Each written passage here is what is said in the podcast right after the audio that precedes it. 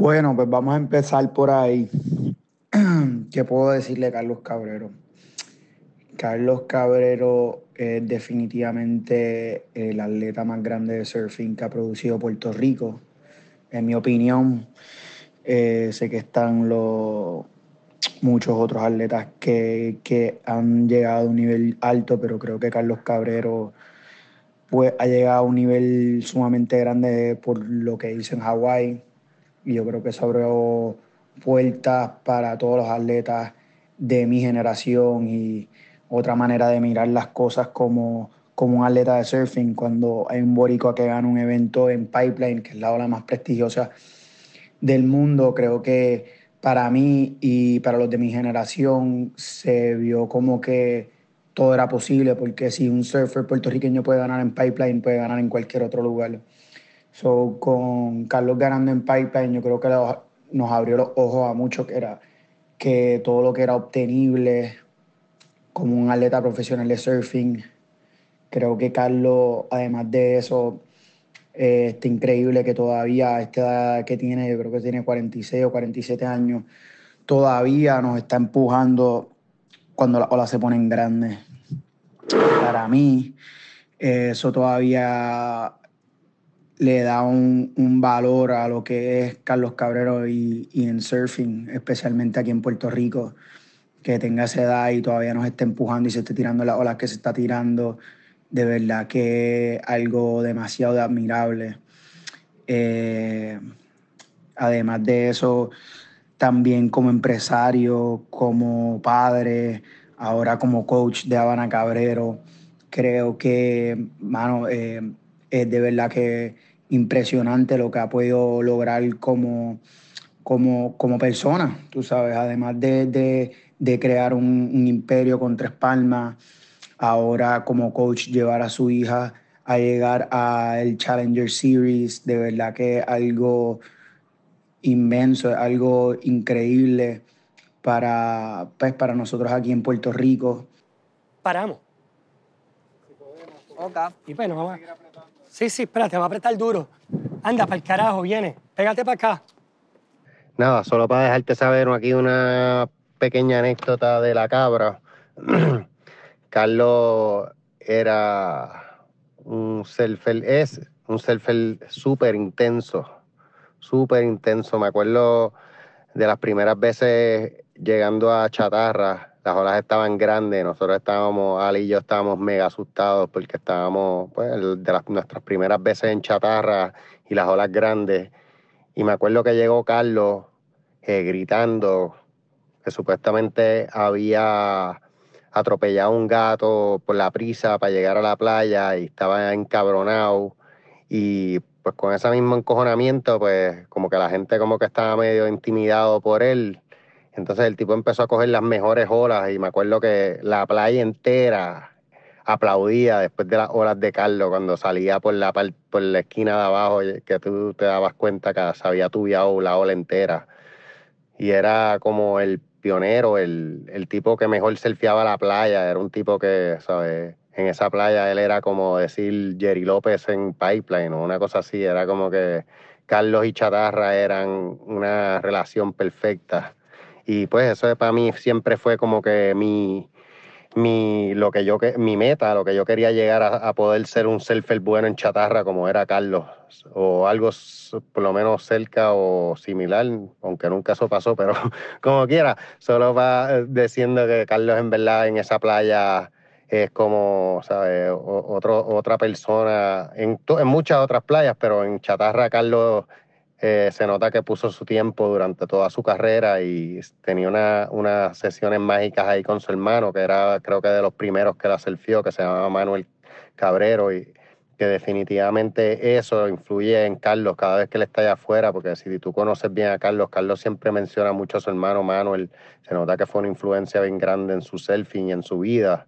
Y entonces, pues siempre que Carlos está haciendo algo fuera de lo normal, ya especial, pues él siempre te dice que parte es porque está con su hermano en el agua, que en paz descanse, pues Manuel falleció hace unos varios años y pues siempre que Carlos está, por ejemplo, en Tres Palmas en el Día Gigante o, o cuando coge la ola más cabrona del día, siempre tú le preguntas y Manuel estaba en alguna parte de esa ola con él.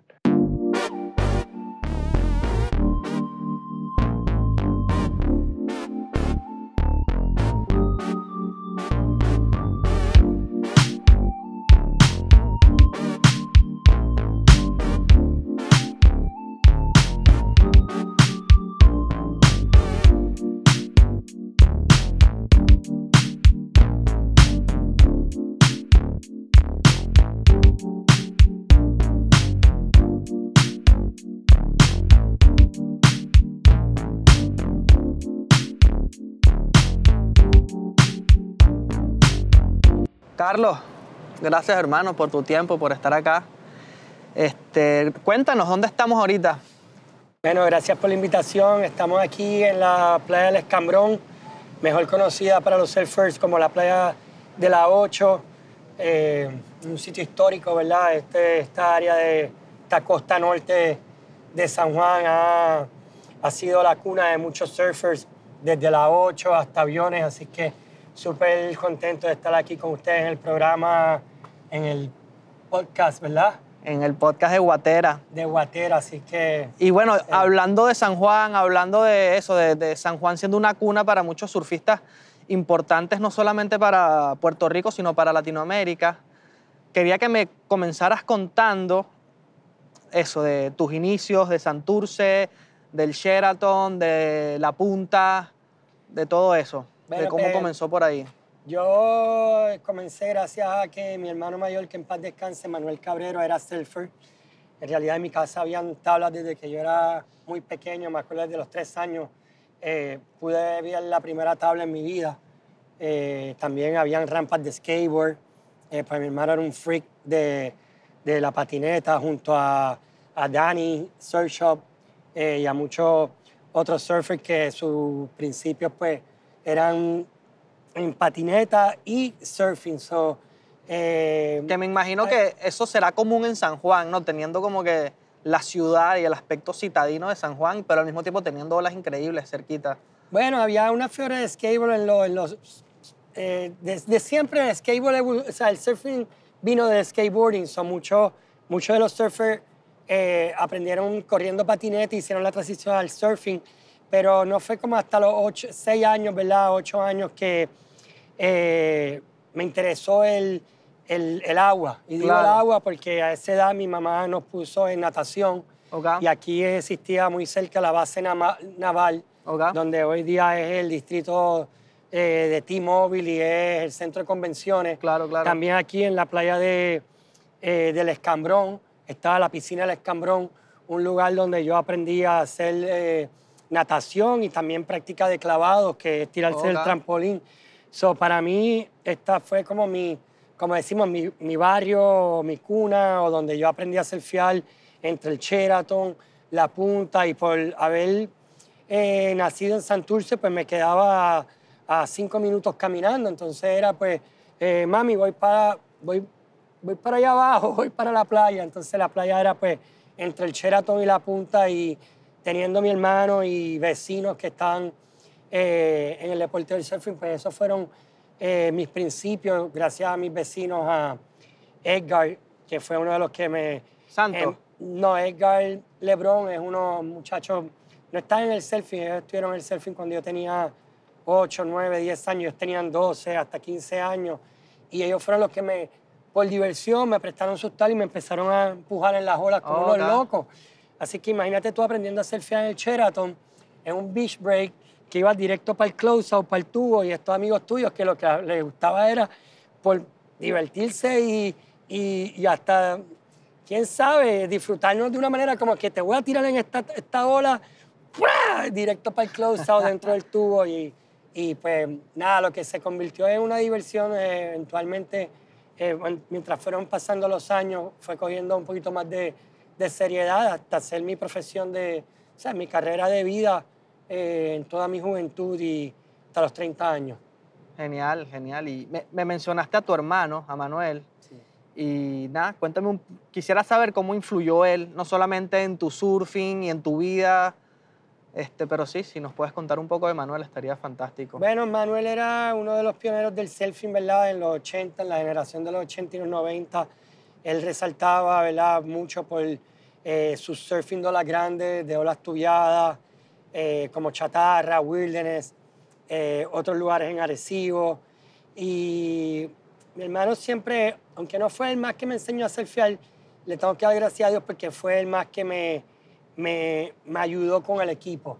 Él siempre estuvo ahí, mira, ahí te traes una tabla, ahí tienes una bicicleta para que vayas a correr bicicleta. So, el entrenamiento de nosotros era entre, entre Condado y La Vela y el viejo San Juan en bicicleta como unos locos. Yo lo hacía tres y cuatro veces al día por, por diversión, por, no sé, por ejercicio, pero indirectamente esa preparación, ese ejercicio me estaba preparando para algo más grande y el reto entre hermanos eh, mi otro hermano se llama Rafael Cabrero, pues había una competencia en mi casa para todo, hasta para alzar pesa. Claro. ¿Sabes? Nosotros era quién era el que alzaba más pesa, quién era el mejor que corría skateboard, quién era el que cogía las olas más grandes, quién era el más que se tubiaba.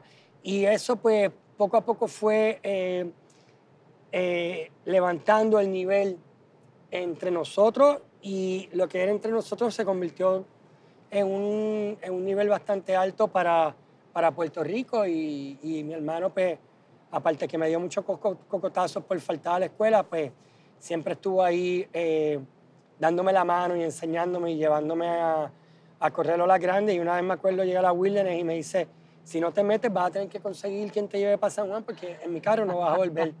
y esto era una Montero blanca de dos puertas eh, que muchos de los surfers antes conocen y yo iba sentado detrás del asiento de atrás, literalmente lo que había era un pie y medio, y yo iba de lado sentado desde aquí hasta Guadilla, que era el, viaje era casi una hora y 45 minutos, y el miedo mío era que nos fueran a chocar por detrás y yo quedara pillado ahí.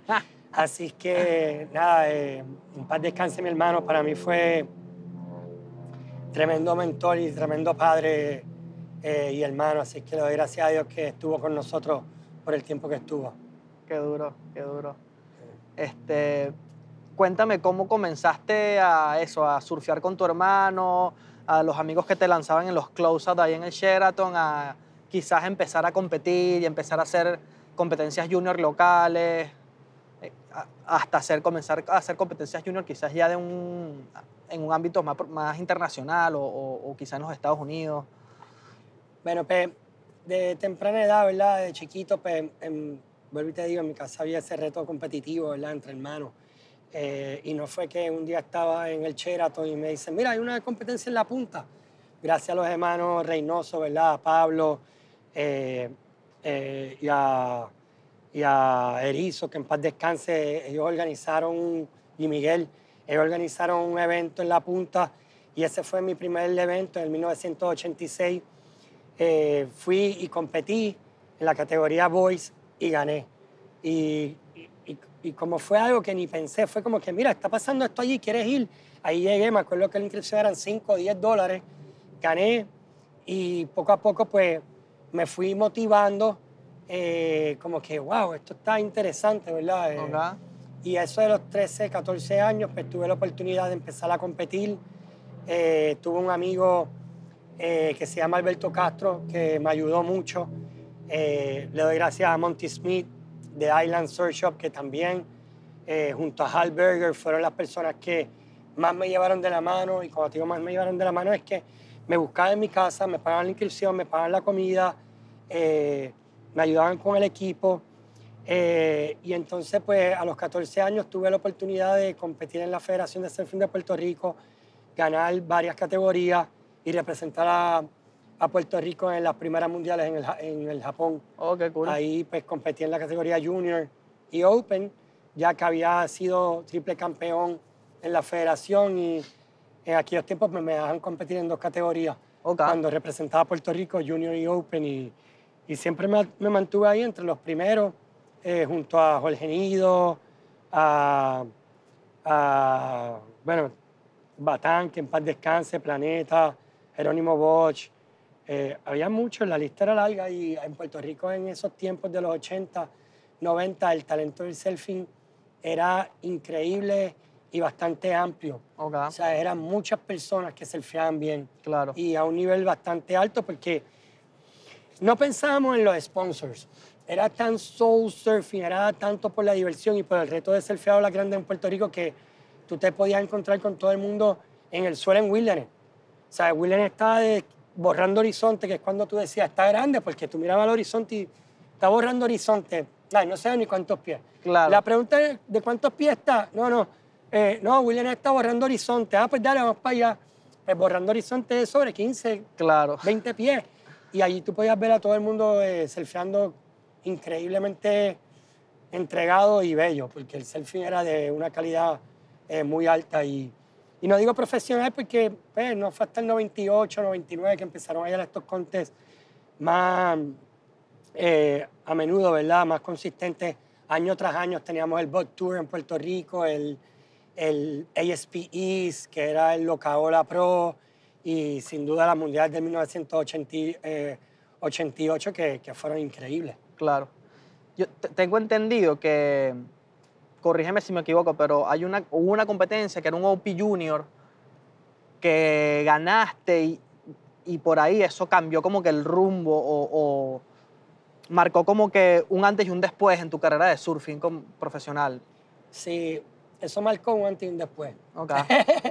en la carrera del mi carrera personal. Ok. Eh, de los 16 años, a los 10 de los 16 a los 18, ¿Dónde fue esa competencia? en Huntington Beach. En Huntington, ok. Eh, a los 16 a los 18, pues Alberto Castro me ayudó hasta los 16 y se tuvo que ir a Puerto Rico. Eh, O pues, sea, disculpa que te interrumpa. sí. Eso quiere decir que ese UP Junior era el equivalente a como el Open el US Open. El US Open día, y sí. la categoría junior del, del US Open hoy en día era el equivalente en ese. Bueno, déjame ponerte de esta manera. El evento más grande que existía en California era el OP Pro, Claro, por muchos años. claro. Eh, antes el OP Pro pues era creo que el, Sto- el, Stu- el Stovis, Eh, pero el OP Pro hizo la categoría Junior Claro, y le llamaron el OP Junior. Para Estados Unidos, Hawái y el Caribe era el evento más grande que podía existir para menores de 18 años. claro. So, si tú eh, eh, brillabas ahí, eras la próxima estrella. Claro. Pues ahí ganó Kelly Slater, Ron Machado, Chris Trotter, eh, ahí fue Shane Dorian, Taylor Knox, Cory López, Che López, eh, Andy, Bruce. O sea, si tú vas a la lista, ¿verdad? En aquellos tiempos no existía internet, pero el otro día Cory López creo que posteó algo y cuando vi la lista dije, wow, mano, ahí estábamos todos nosotros, ¿verdad? Y eh, yo tuve dos oportunidades. Gra- gracias a OP y al representante Raúl Ruiz en Puerto Rico, pudo conseguir dos spots para la región de Puerto Rico. Ok, So, si tú llevas campeón nacional y segundo lugar en junior, ok, te daban la oportunidad de competir ahí. ok. Y por dos años consecutivos yo pude ir ahí. Creo que un año fue Otto Flores y el otro año fue Pablo Díaz, si mal no recuerdo, ¿verdad? Eh, y en mi segundo año me fue muy bien. ok. Llegué a las finales. eh, en las finales no me fue muy bien porque cambié la tabla, era una tabla nueva, aunque estaba mejor que la mía viejita, pero me caí haciendo un aerial y pues nada, terminé en cuarto lugar, que fue lo más grande que pude haber hecho, aparte de las mundiales, lo que pude haber hecho en los Estados Unidos. Claro, Eh, por desgracia, ¿verdad? Y lo digo así, eh, nosotros, Puerto Rico, Latinoamérica, ha sido una... Eh, eh, como te digo, no quisiera decir una raza, no quisiera... pero definitivamente ha tenido trabas en cuanto, no, yo te entiendo perfectamente y sé a lo que te refieres, pero, y yo lo he estudiado porque mi- yo he sido fan desde pequeño, por alguna razón, yo comencé siendo fan del surfing latino y consumí el contenido del surfing latino antes de, de ver el ASP y antes de ver a los Kelly Slater y a los Andy Irons, yo estaba viendo a los Carlos Cabrera, a los Manu Martínez, a los Gabriel Villarán, a los Magu de la Rosa, por Pedro alguna Rangel. razón, Pedro Rangel, por supuesto. Sí. Y, y sí, entiendo cómo la manera en la que estaba estructurada la industria del surfing este, se le hacía muy difícil a, a- a profe- Latinoamérica. a Latinoamérica como que entrar a esa estructura de negocio. Sí, yo creo que no quiero ¿verdad? decir nada que, que- que pueda herir los sentimientos de nada, pero de nadie. Pero yo creo que Estado- lo- la industria de Estados Unidos estaba ajena, ¿verdad? O, o- o- o era muy eh, eh, no querían creer que en Latinoamérica había un talento tan grande como existía. Claro. Por eso es que Brasil se convierte en el Brazilian Storm. Claro. Porque de un día para otro, cuando Brasil decide, vamos a crear nuestra propia industria, vamos a apoyar a nuestros propios atletas, esa gente vino a arrancar cabeza, Sí. ¿verdad? A tumbar cabeza y a ganarlo todo. Pues nosotros aquí en Latinoamérica estuvimos muy excluidos y muy, eh, nos dieron de codo. Y yo al llegar a las finales de los Junior pensé que iba a ser la gloria, pero no fue así. Ok. Eh, pues, mis auspiciadores no me ayudaron, no vi que había otra etapa para mí. Ok. Y por eso pues volví a Puerto Rico, empecé mi negocio, la tienda Tres Palmas. Ok. Y no fue que hasta tres años después que pude entender el negocio y virarme y decir, bueno, nosotros no somos un tercer mundo como ustedes se creen, ¿verdad? A a veces hablabas con un sales manager, un gerente de venta y te preguntaba, ¿qué, qué tipo de moneda ustedes usan? Claro. Y yo decía, wow, mano, eh, qué pena, tú sabes, que tú no sepas que nosotros usamos el dólar, pero está bien, a lo mejor es que nunca te has fijado, ¿sabes? Claro. No te ha importado nuestro territorio. Y otra persona me, me preguntó que si nosotros aterrizamos en, un- en una pista de, de- de tierra. Y digo, bueno, eso era hace mucho tiempo atrás, pero sí, todavía parece de tierra, pero no es así como ustedes se imaginan. Anyway, esas cosas que te pasan en la vida son las que te motivan a romper esa- esas barreras, ¿verdad? Y, y, y a luchar por tu sueño y después ver a estas personas y decirle, oye, ¿te acuerdas de aquella vez? Yeah, sí, eh, qué bien, te felicito. Y tú, wow, si hubieses creído en mí, ¿verdad? Pero la ignorancia es atrevida, ¿verdad? Y a veces todavía al día de hoy nos pasa que no Sí. creen en nosotros y que tú tienes que hacer un cuento eh, gigante para que te crean. Si vas, mira, yo voy a Claro. lograr esto. Eh, eh, no te creen. Sí. Y una vez tuve la oportunidad de decirle a un team manager que yo iba con un propósito a Hawái y, y no, fue, no fue hasta que volví y me dijo, wow. Pero Ahora, ahora entiendo. Una vez que- lo bueno que te puedo decir de todo esto es que por esa razón existen atletas como Magnus Martínez, Pedro Rangel, Gabriel Millarán, Sofía.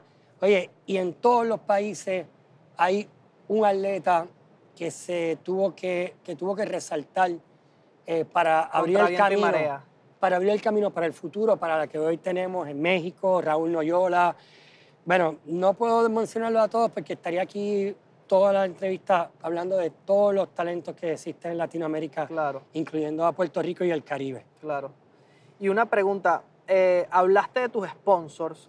eh, tengo entendido que en una oportunidad comenzando tu carrera o, o- o ya empezada tu carrera, tuviste como esa posibilidad de irte con empresas de Estados Unidos y decidiste eh, una empresa puertorriqueña y como que arrancar con, con- como tu eh, auspicio oficial una empresa puertorriqueña.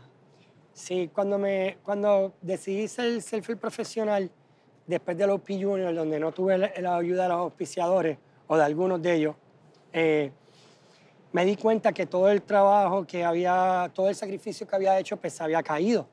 So, no fue hasta que Alberto Castro, y vuelvo a mencionar, Alberto Castro fue una de las personas que más me ayudó toda mi juventud. Después vino eh, Luis Valladares, que en paz descanse alrededor de los 20, 21 años.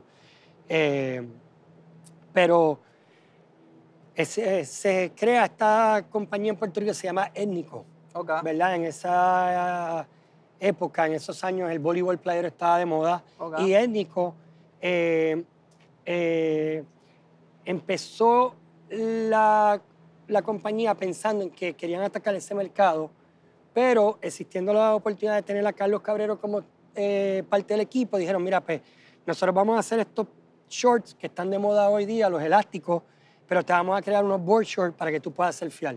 Claro. Al fin yo surfeaba, a mí me encantaba surfear Con los elásticos. elásticos y mucha gente sabe que los elásticos son los pantalones más cómodos para surfear.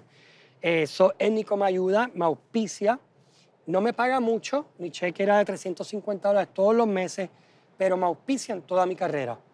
Eso era como que vas para aquí, te pagamos el pasaje, te pagamos la inscripción, eh, los chavitos de tu salario es para tus gastos, pero todo lo demás te podemos ayudar. Ok. Y así fue que tuve la oportunidad de, de salir al mundo, ¿verdad? Si no me quedaba aquí en Santurce. Claro. ¿Tú me entiendes? Eso es lo que nos pasa a todos en nuestros barrios, Claro. en nuestros países. Te quedas siendo el mejor atleta de tu barrio, o de tu pueblo, o de tu país, ¿verdad? Pero aquí había un sueño que primero no existía, pero se convirtió en un sueño y después llevarlo a realidad. Y gracias a Énico me pusieron en anuncios en Surfing Magazine, en Eastern Surf, y me, me fui reconociendo. Claro. Eh, Énico pues no tuvo mucho éxito porque la administración, ¿verdad? No lo pudo llevar, pero ahí es cuando empieza otra oportunidad, gracias a Alberto Licha, eh, que corría para World Jungle y él el representante, me ayudó.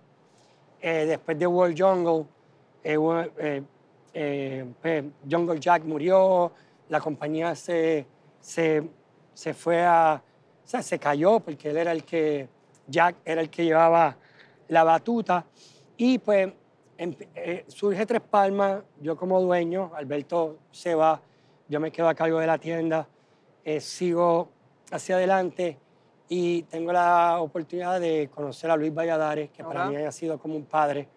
eh, y ese ¿Qué edad señor, tenías? Disculpa que te interrumpa. ¿Qué edad tenía cuando empezó Tres Palmas? Cuando comenté 18 años. Oh, wow.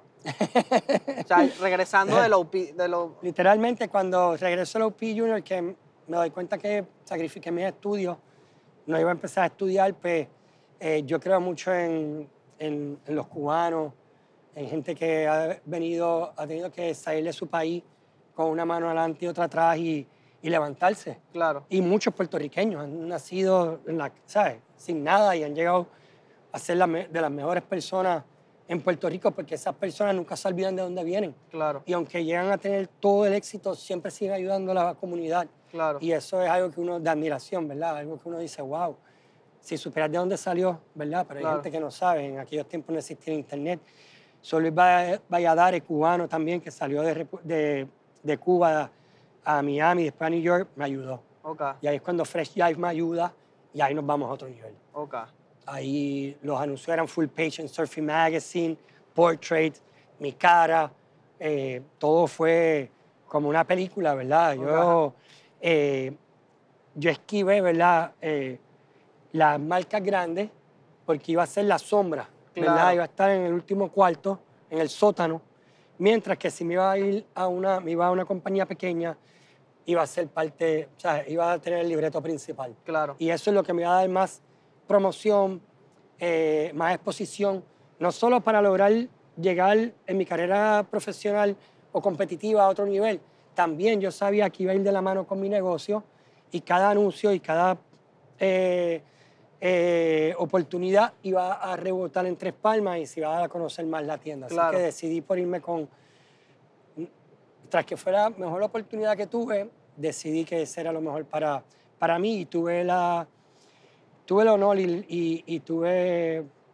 eh, la, la oportunidad de trabajar con gente que, que sí valorizaba mi, mi imagen y, y mi talento y, y- y- y mi persona, ¿verdad? Porque Claro. lo que yo quería era el máximo todo el tiempo. Claro. Wow, qué bueno. ¿Y cuándo surge o cuándo corres con Life is a Beach?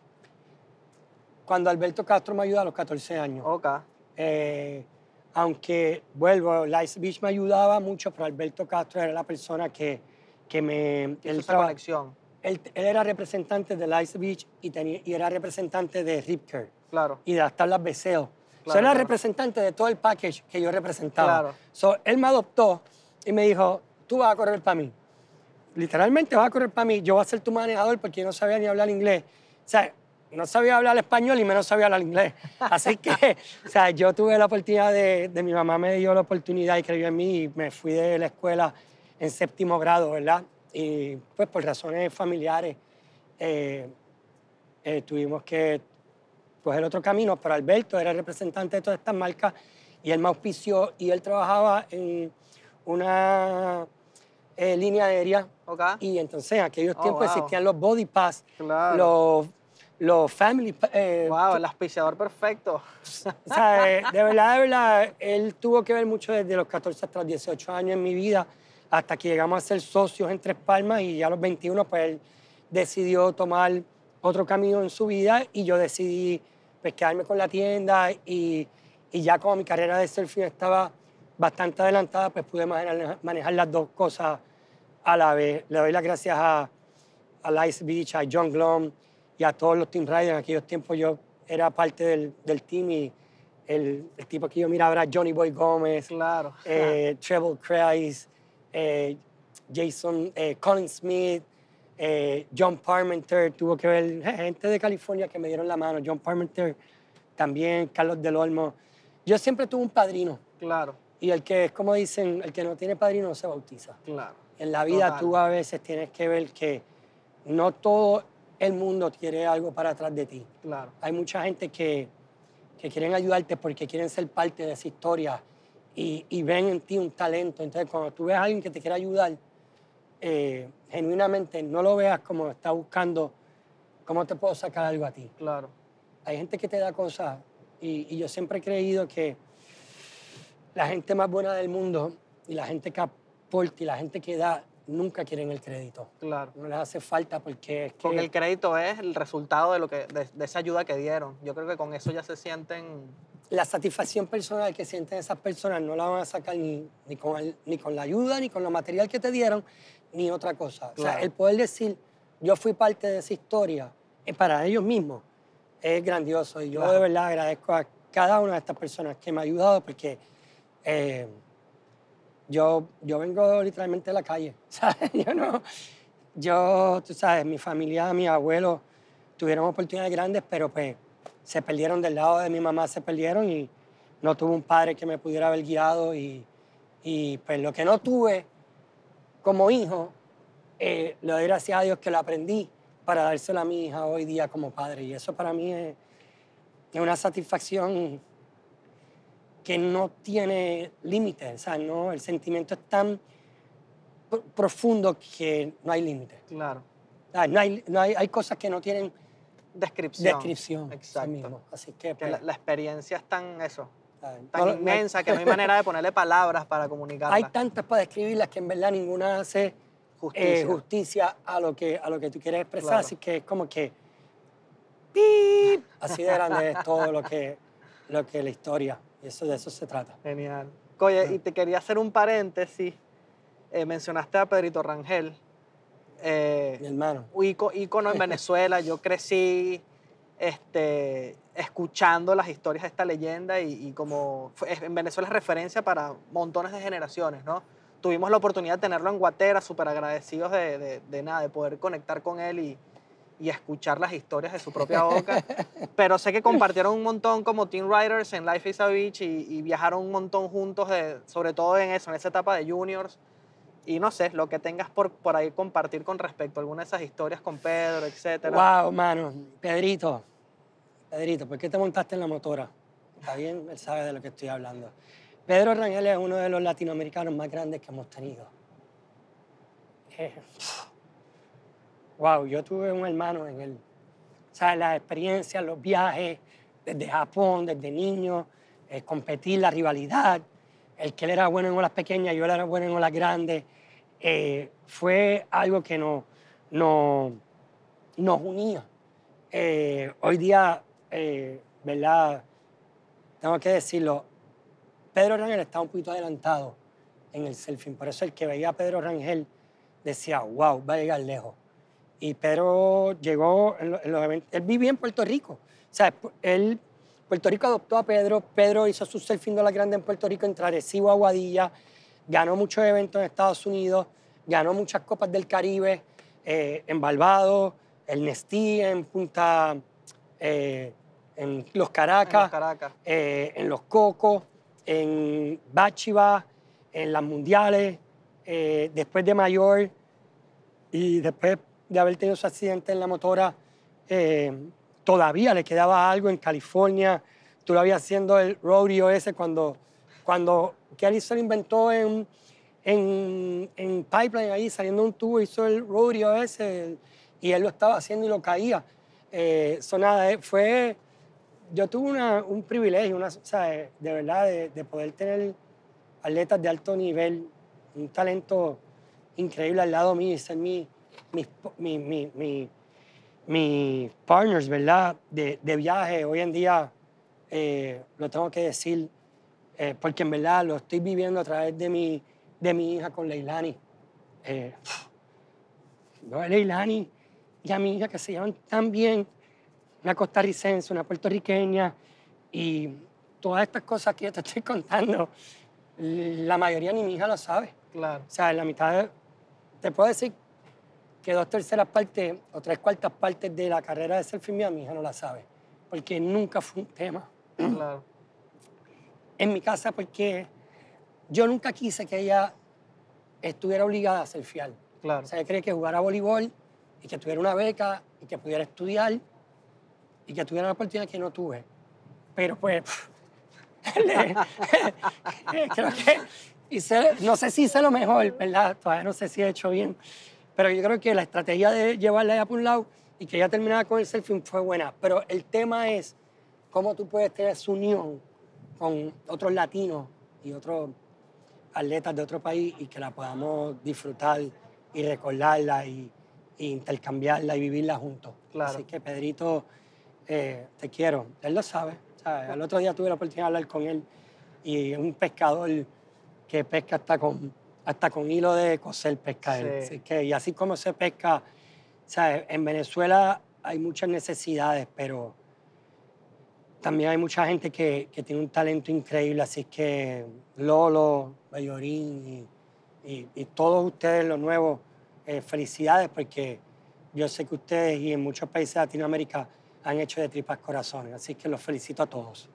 Qué lindo, brother. Sí, sin duda alguna, Pedro, ese segundo, ese instante que tuve para compartir con él, lo, lo que me quedó, aparte, bueno, de todo lo que hizo en el deporte para Venezuela, de, las, de los seres humanos más nobles y más Mm. transparentes que, que he conocido, sin duda alguna. Y tú sabes que eh, Chano, que era el shaper El mentor, el de mentor, las tablas de él, tuvo que ver mucho, así que volvemos otra vez a lo mismo. claro. Tuvo Una su persona- padrino, sí. tuvo su padrino era Chano, Así su mismo. Alberto era Chano. Sí, con sus tablas. Y de hecho, una de esas tablas, eh, Pedrito me la dejó una vez y fue la tabla, una de las tablas que me cambió el selfie. Así que todo era un intercambio y, y era, era una, una, una etapa muy bonita, muy bonita. No había internet, no había nada.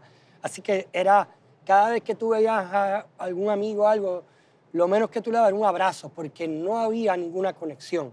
La conexión era ahí, carnal, ¿tú me entiendes? ¡Wow! ¡Qué bueno verte!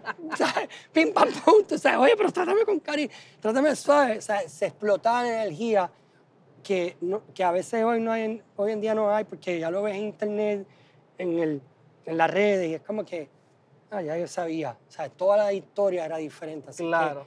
Pasaban eh, meses y esa conexión después de meses sin verse. la tecnología nos ha ayudado y nos ha estropeado muchas cosas también, pero ahí es que vienen los valores y los principios y que tú tengas muy claro el por qué Claro. y para dónde tú vas y que le desees bien a todo el mundo porque eso es lo que rebota. O sea, la gente cree que las cosas pasan porque, porque pasan, pero tú estás en tu propio círculo, círculo, en tu burbuja. Y esa Claro. burbuja tú eres el único que la puedes explotar. Así Claro.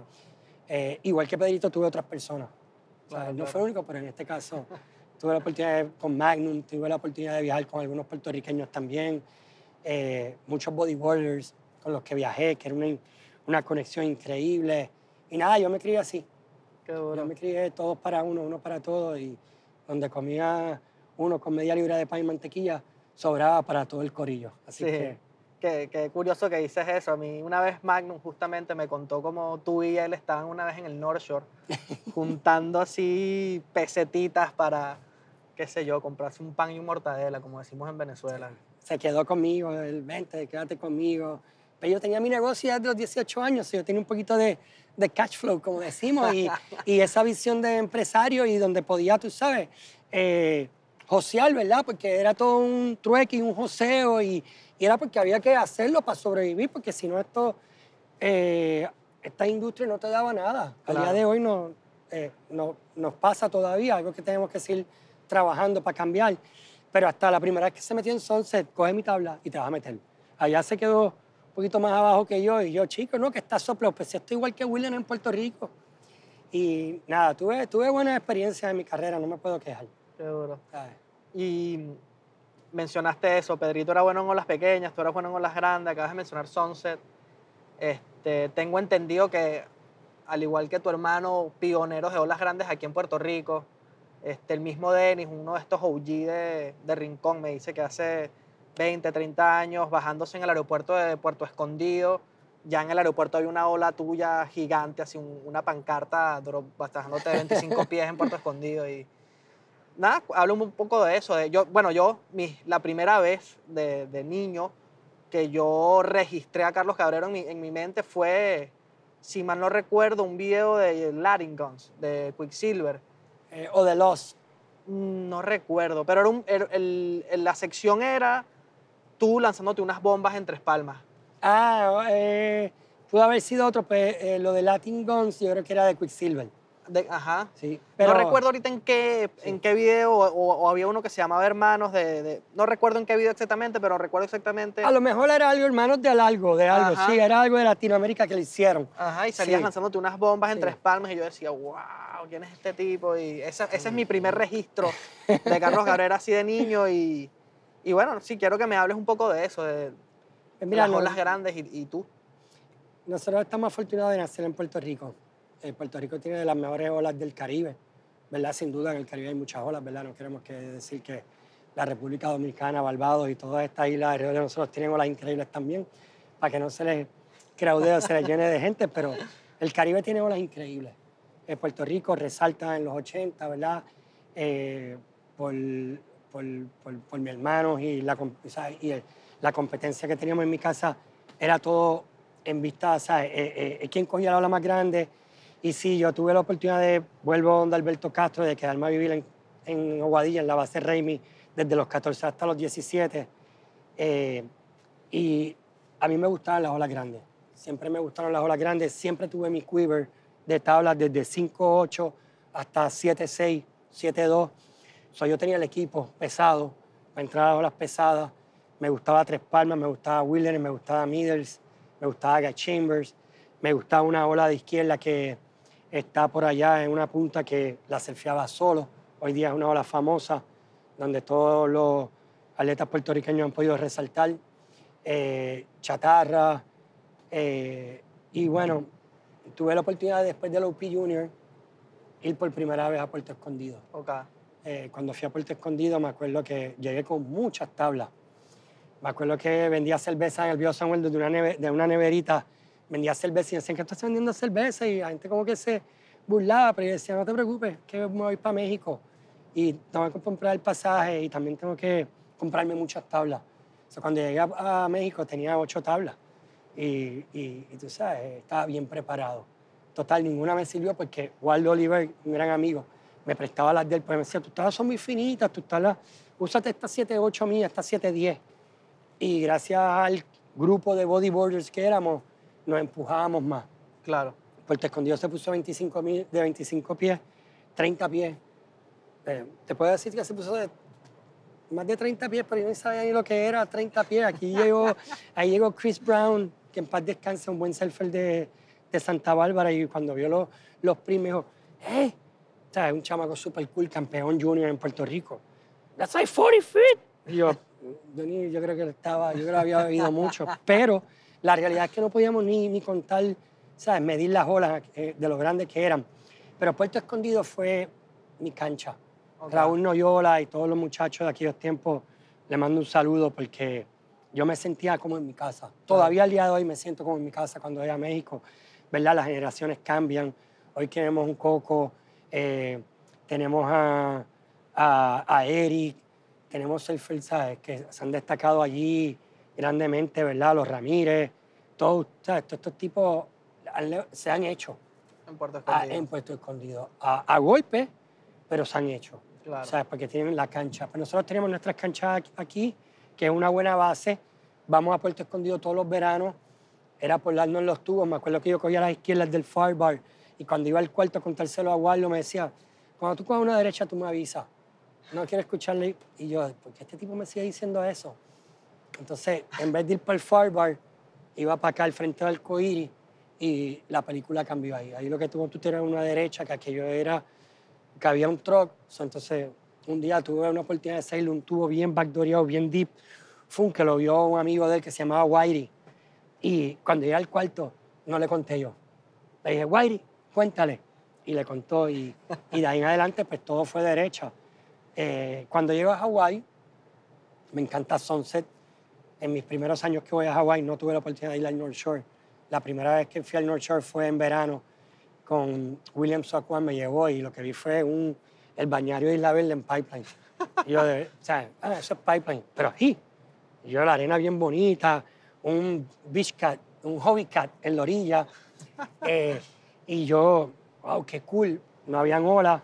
Los primeros años pues tuve la oportunidad de quedarme en el West Side, vivir la cultura hawaiana heavy de verdad, con Claro. los, con los, eh, los Brian Pacheco, mi amigo de muchos años eh, de Hawái. Y, y no fue hasta en el futuro que llegué al North Shore, eh, al circo, como le dicen, ¿verdad? Claro. Eh, y había tanta gente que decía, anda, para el carajo, ¿qué es esto? Aquí coger una ola hay que pelear, pero gracias que andaba con Brian, me decía, tú coge la ola que te dé la gana, no importa. Si yo te digo que le des, le das. Y con ese tú Otro dale. padrino más. Otro padrino, ¿no? que era de mi edad, pero ya yo venía de surfear Macaja, Third Deep, eh, Claro, los lugares más locales. ¿sabes? de- de- donde no hay cámaras y donde no se puede Claro. surfear. Así que gracias, Brian Pacheco, por llevarme a tu casa, su papá, que en paz descanse, a Rusty Caulana, que, que pude compartir con él. Y, y después el North Shore, pues fue histórico. Por ahí, gracias a Puerto Escondido, cuando llegábamos a Hawái, era como que eh, yo me siento que yo soy parte de esto. Claro. O sea, yo me creía que yo era uno de los mejores eh, corredores de tubos del mundo. Y con, esa, con ese cuento en mi mente logramos muchas cosas, ¿verdad? Y, y fue una experiencia bien bonita mi carrera. Hoy tuve la oportunidad de volver a Hawái y cuando surfé Pipeline, que eso por ir para abajo. ¿sabes? Por ahí yo me tiraba. Eh, y pues llevo unos años tratando de mejorar mi, mi condición física y, y mi equipo. Y, y he podido coger últimamente olas mejores, pero cuando llegué a Hawái por primera vez, después de muchos años, dije, eh, ¿sabes qué? Yo voy a remar, voy a remar el Pe- Euskay Wow. y me voy a salir por allá, porque aquí a mí me va a pasar algo. Y como yo no tenía nada que probar, Claro, bueno, eh, ya lo habías feliz. probado. Sí, me salí feliz porque cuando uno sabe que el límite está ahí Claro, y entre el el- entre el límite y la muerte hay un espacio bien pequeño claro. y tú no quieres arriesgarte, así que eso es estar consciente. Así Sí. que, eh, Bueno, tocaste Hawái, hablaste de que tú dijiste, tú usaste las palabras, te creías uno de los mejores corredores de tubos del mundo. A mí me gustaría decir que demostraste ser uno de los mejores corredores de tubos en el mundo. Yo creo que obviamente uno de tus hitos más grandes y por, lo, el, por el cual eres más reconocido es el, el Pipe Pro que ganaste, que en ese momento era el, el HSP, HIC, HIC. Hawaiian Island Creation Pipeline Pro. Exacto, que él vendría siendo el equivalente hoy en día del Pipe Pro. Eh, Y- hoy día sí es el Countess de, de Volcom. Exacto. Sí. Y nada más los nombres de la final. Este, Andy Irons, eh, Dean Morrison, que en ese momento. eh, ¿Quién era el, el cuarto? Disculpa. Brandon Díaz. Brandon Díaz, que en ese momento eran de tres especialistas de pipes de, en su cúspide. Sí. Y me gustaría que me hablaras, retomando un poco a lo que mencionamos de, de la industria y de, y de ser latino, sobre todo en esa época en donde la industria no estaba este, creyente de- del talento latinoamericano.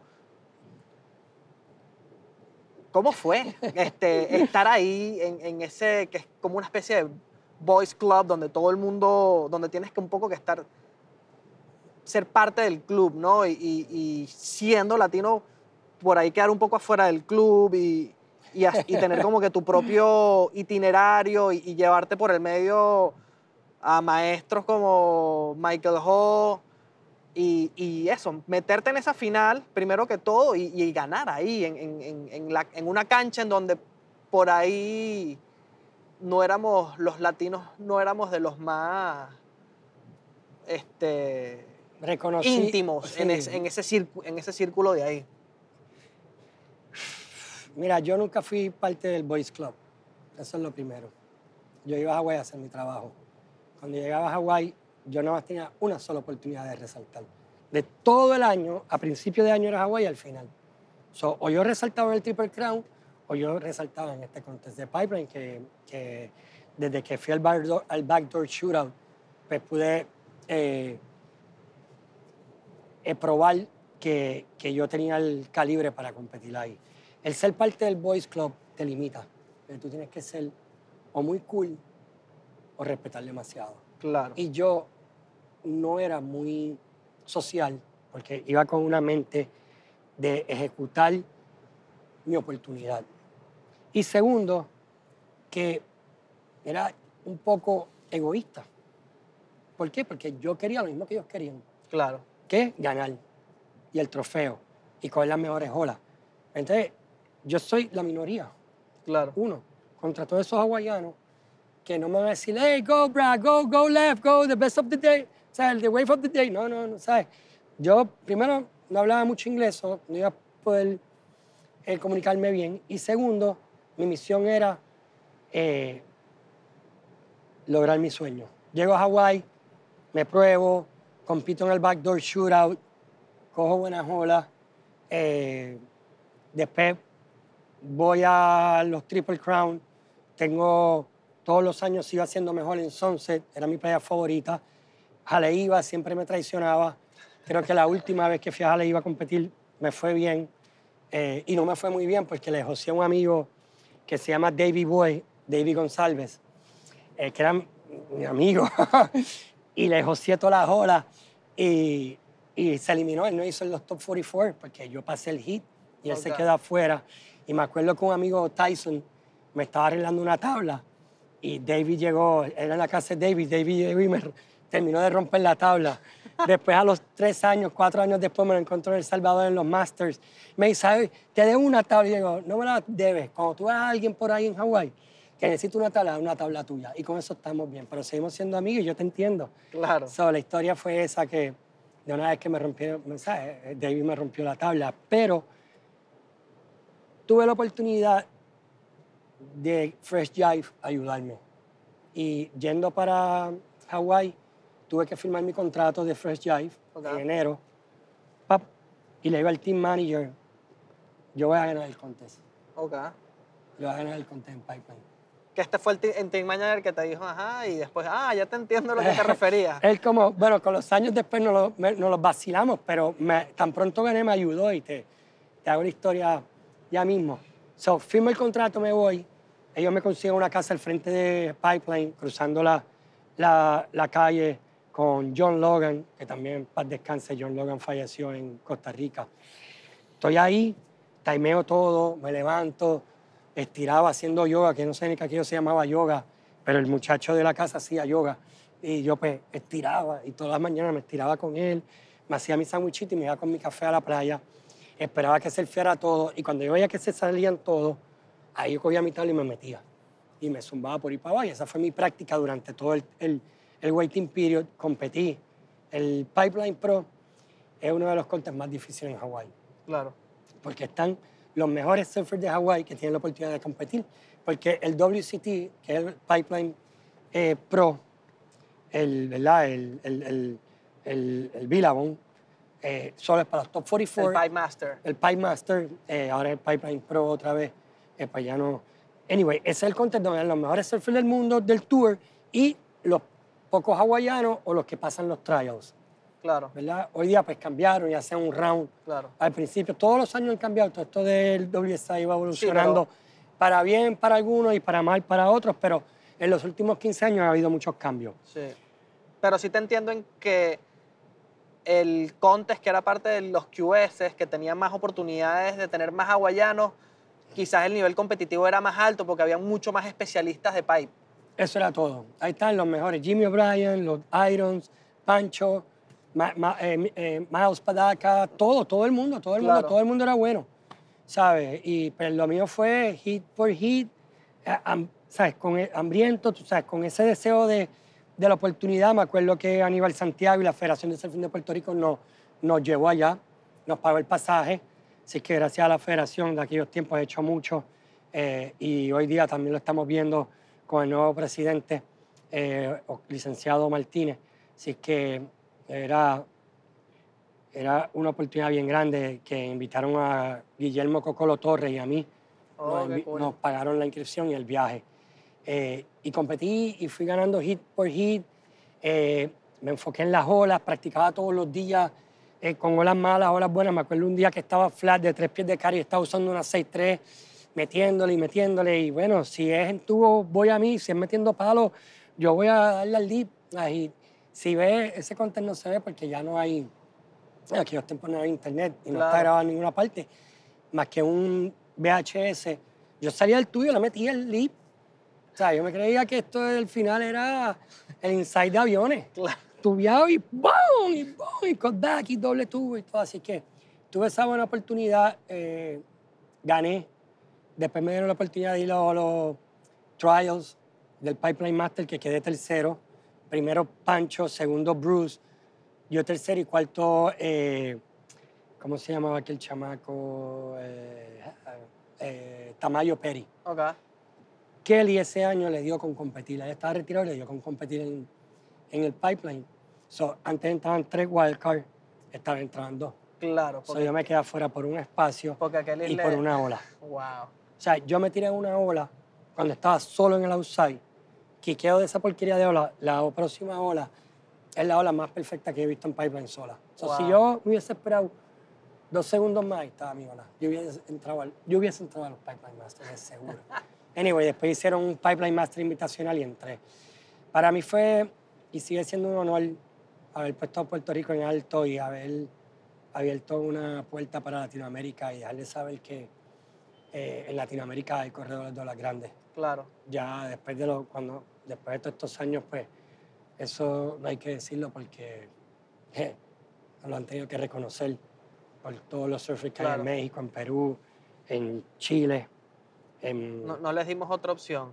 Nada, Sí, no. Si no lo quieren creer, pues tienen un problema. Si Claro. quieren quedarse, si quieren seguir siendo ignorantes, pues eso es problema de ellos. Pero eh, aquí el mensaje está, el mensaje es que Latinoamérica viene a coger un espacio en el surfing mundial.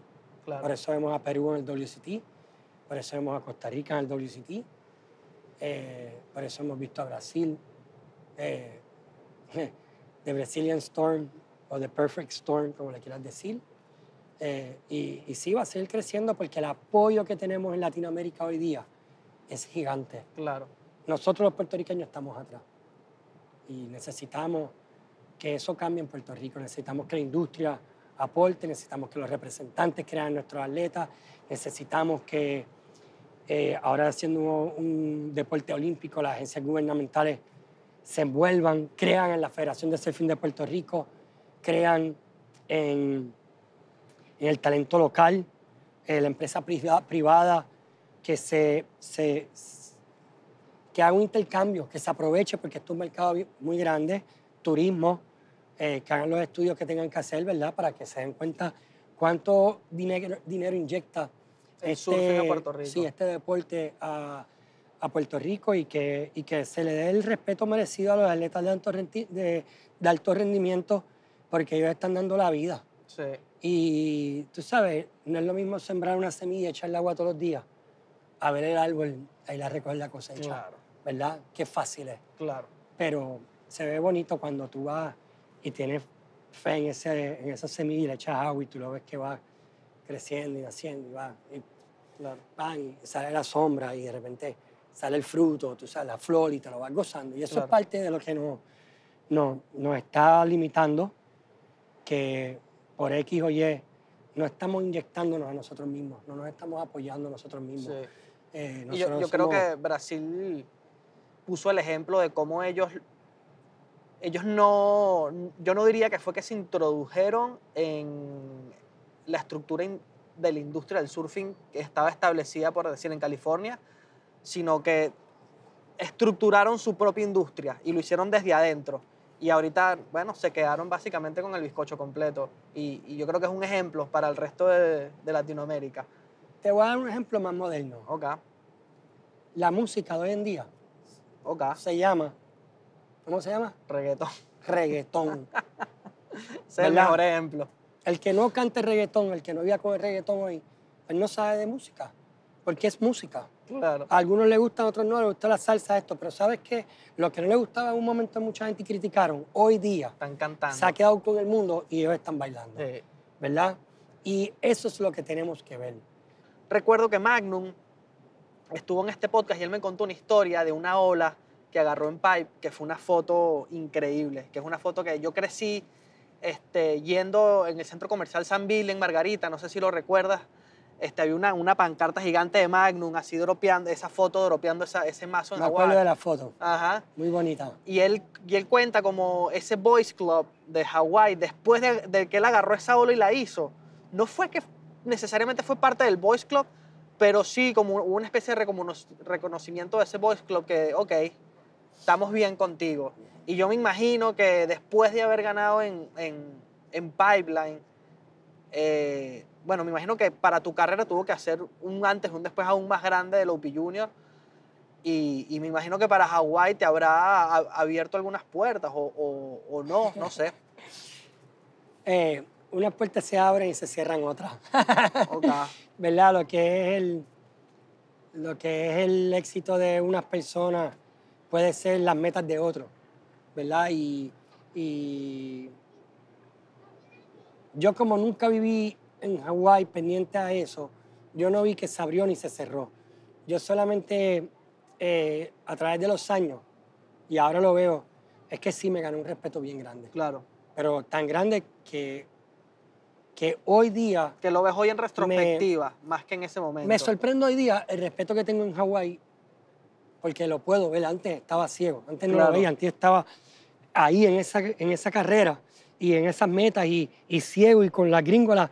Yo quiero, yo quiero. Ahora cuando tú vas a Hawái y tú ves que, o a cualquier parte en California o algo, y tú ves que Michael Ho sale corriendo de la esquina a darte un abrazo y tú ya estás al lado y, y, y- y lo ves.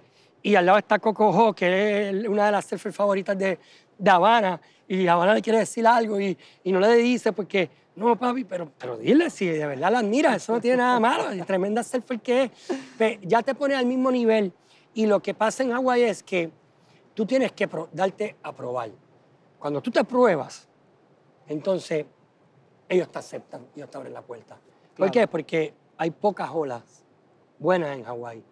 Y si tú coges una y tú la sabes correr, ¿verdad? Y le demuestras que tú puedes, fíjate que la otra te la van a dejar. Ok. Y te van a dar al otro y te van a dar al otro y te van a dar al otro, porque ellos saben que no sabes desperdiciar. Ok. Y pues también eh, va a estar en la orilla y va a estar, o sea, depende de tus auspiciadores, depende de dónde estás, porque si corres para la marca X, estás en la marca X, en la casa de la marca X. ¿Sabes? Pues, tú estás en la de Volcom, estás en la de Quicksilver, estás en la de Villamón, estás con los más grandes. Claro, Estás con O'Neill y todo eso pues trae, ¿sabes? Tiene una cola. claro, O sea, claro. los de Quicksilver, Reef McIntosh vela por los de él, el, eh, el otro vela por los del otro y sí, así. y te abren el- la puerta y sí, yo pues corría para Body Glove y que la casa era allá en, en Monster Much. Ajá.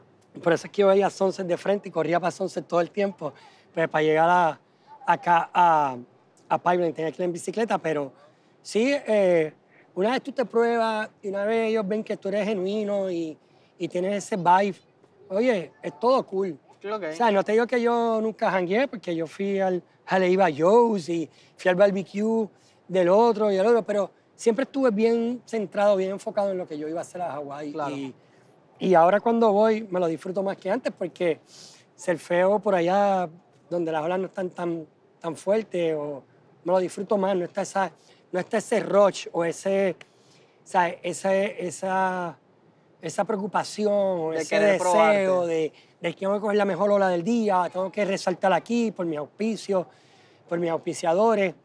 Y, y, y sí, mira, algo que yo admiro mucho de Hawái es cómo los hawaianos se tratan entre ellos mismos. Tú nunca ves un hawaiano hablando mal de otro. Mm, O sea, los hawaianos en Indonesia se unen en, en, en, en- van a Australia, se unen, en todas partes del mundo se unen. Los hawaianos son para los hawaianos sí, y ellos se ayudan. claro. Y ellos quieren lo mejor para ellos. Y si, te, está- si a ti te auspicia una marca a mí me dejas auspiciar porque te está auspiciando a ti, qué bueno. ¿Sabes? Tú te lo mereces. ¿Tú me entiendes? Y eso es lo que pasa cuando, cuando en un lugar como ese, pues tenemos eh, opciones. En un lugar como Puerto Rico, a veces hay que estar más...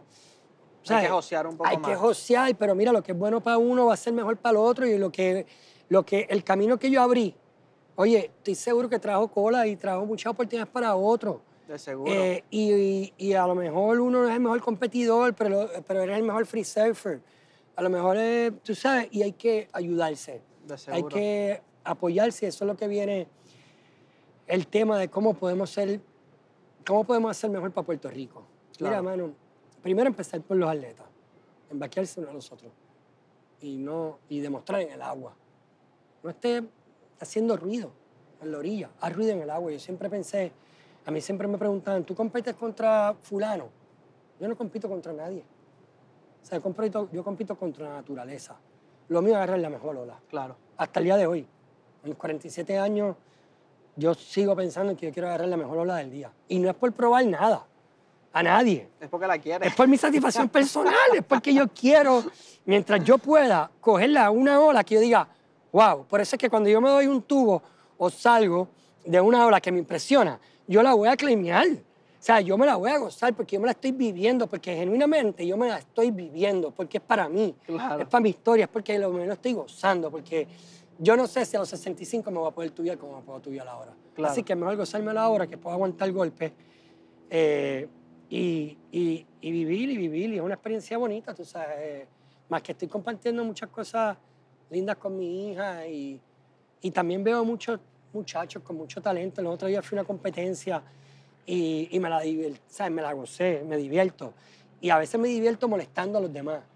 El otro día tuve, tuve una competencia en Rincón y este muchacho le dropió, le cantaron dropping. Chamaco que, ¿sabes?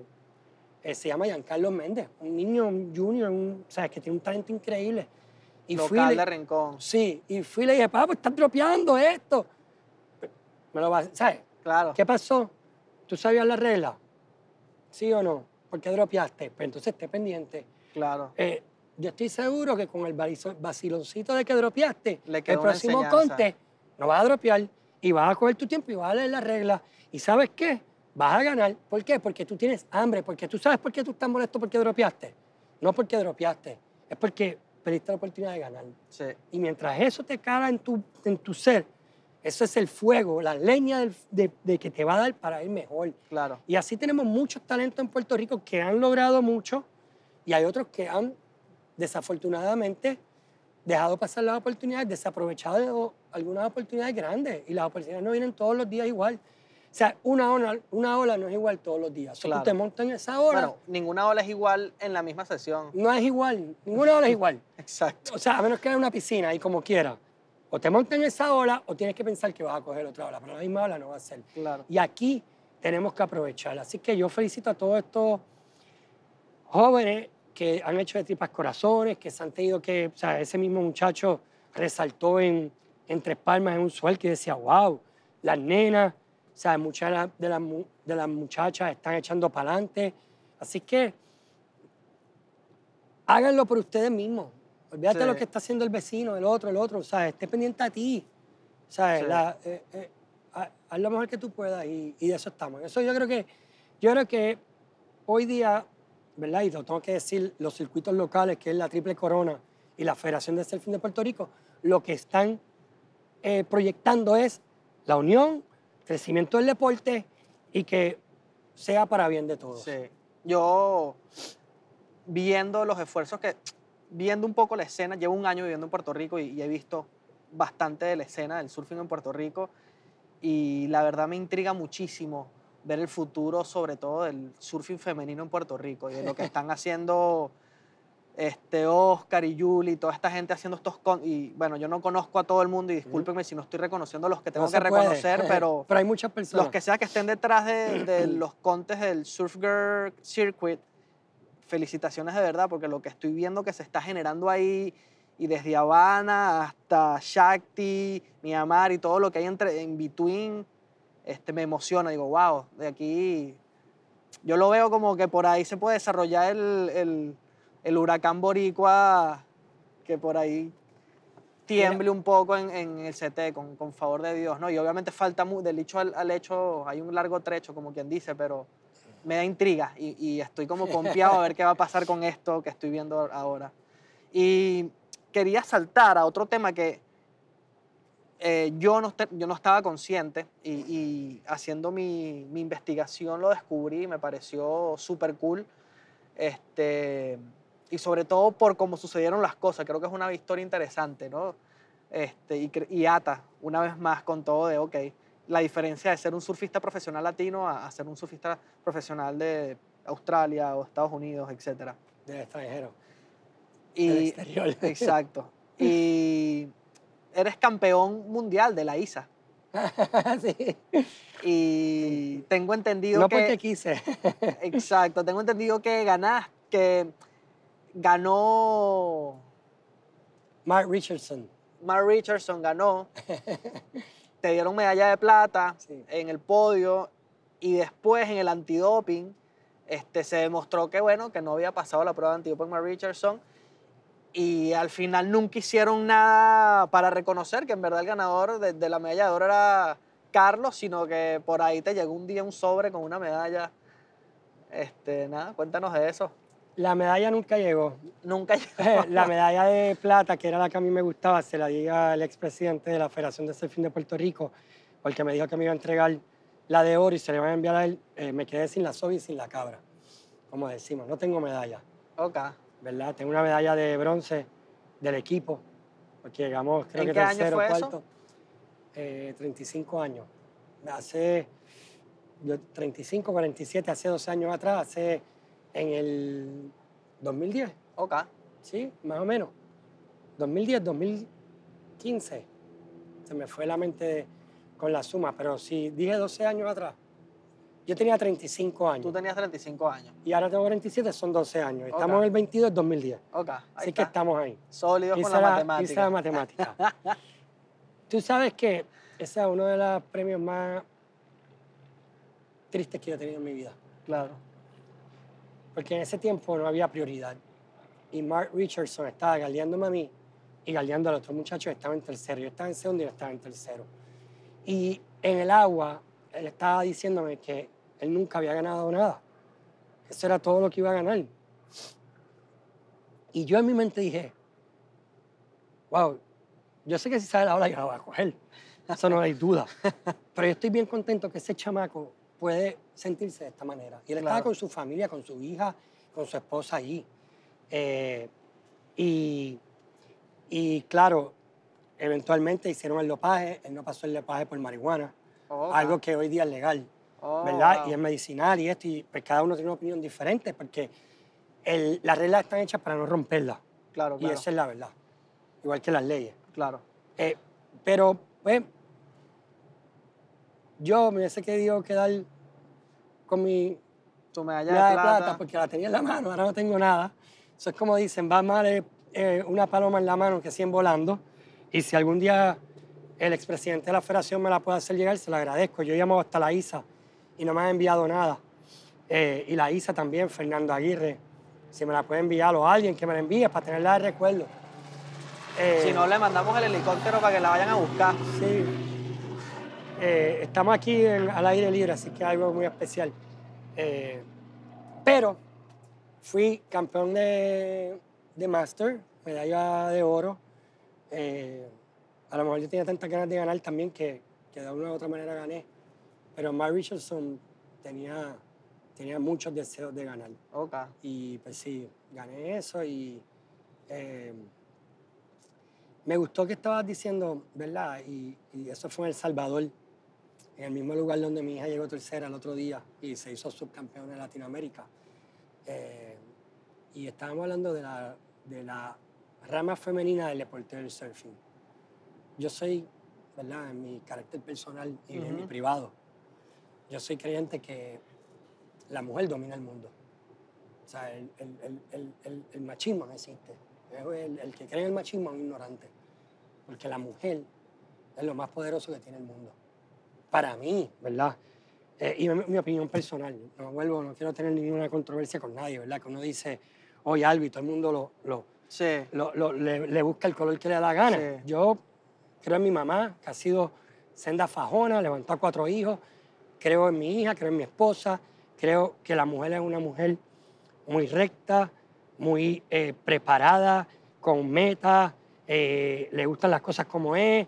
Y yo creo que ese es el miedo del mundo, de los presidentes o del sistema, que no quieren que las mujeres, pero cada día van agarrando lo que, de lo que no es lo que se merecen, sino es lo que, Lo que ya también le pertenece a todos, Claro. porque no es femenino, no es masculino. O sea, esto nada tiene un celular, no viene para mujer o para hombre.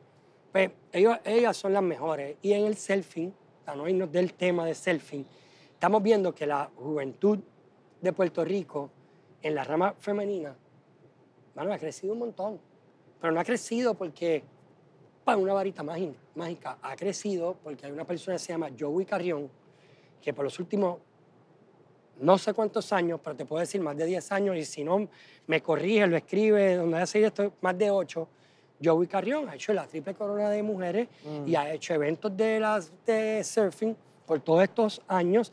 Y si no llega a ser por él, el surfing de hoy en día no sería el surfing que es. Claro. Por JC Group, la triple corona, ya sea de mujer o los triple crown contest de todas las categorías que hacía. Bien, el cambio en la Federación de Surfing de Puerto Rico con el licenciado Martín ha sido un cambio Que es Oscar. ¿no? radical, Oscar. Ok. ¿Por qué radical? Porque miren, el resultado está ahí, la confianza está ahí, el equipo de trabajo está acá trabajando en armonía, la gente está contenta, que es un deporte de jueceo. Miren, vayan al último WCT en Australia, en Bells, y díganme si el jueceo fue perfecto. ¿Sabes qué?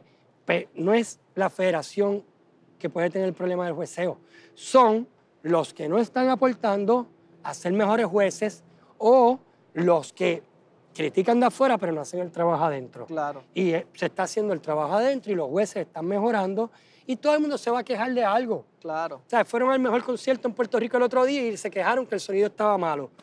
Pero hizo récord, ¿verdad? Y que la fila fue un desastre.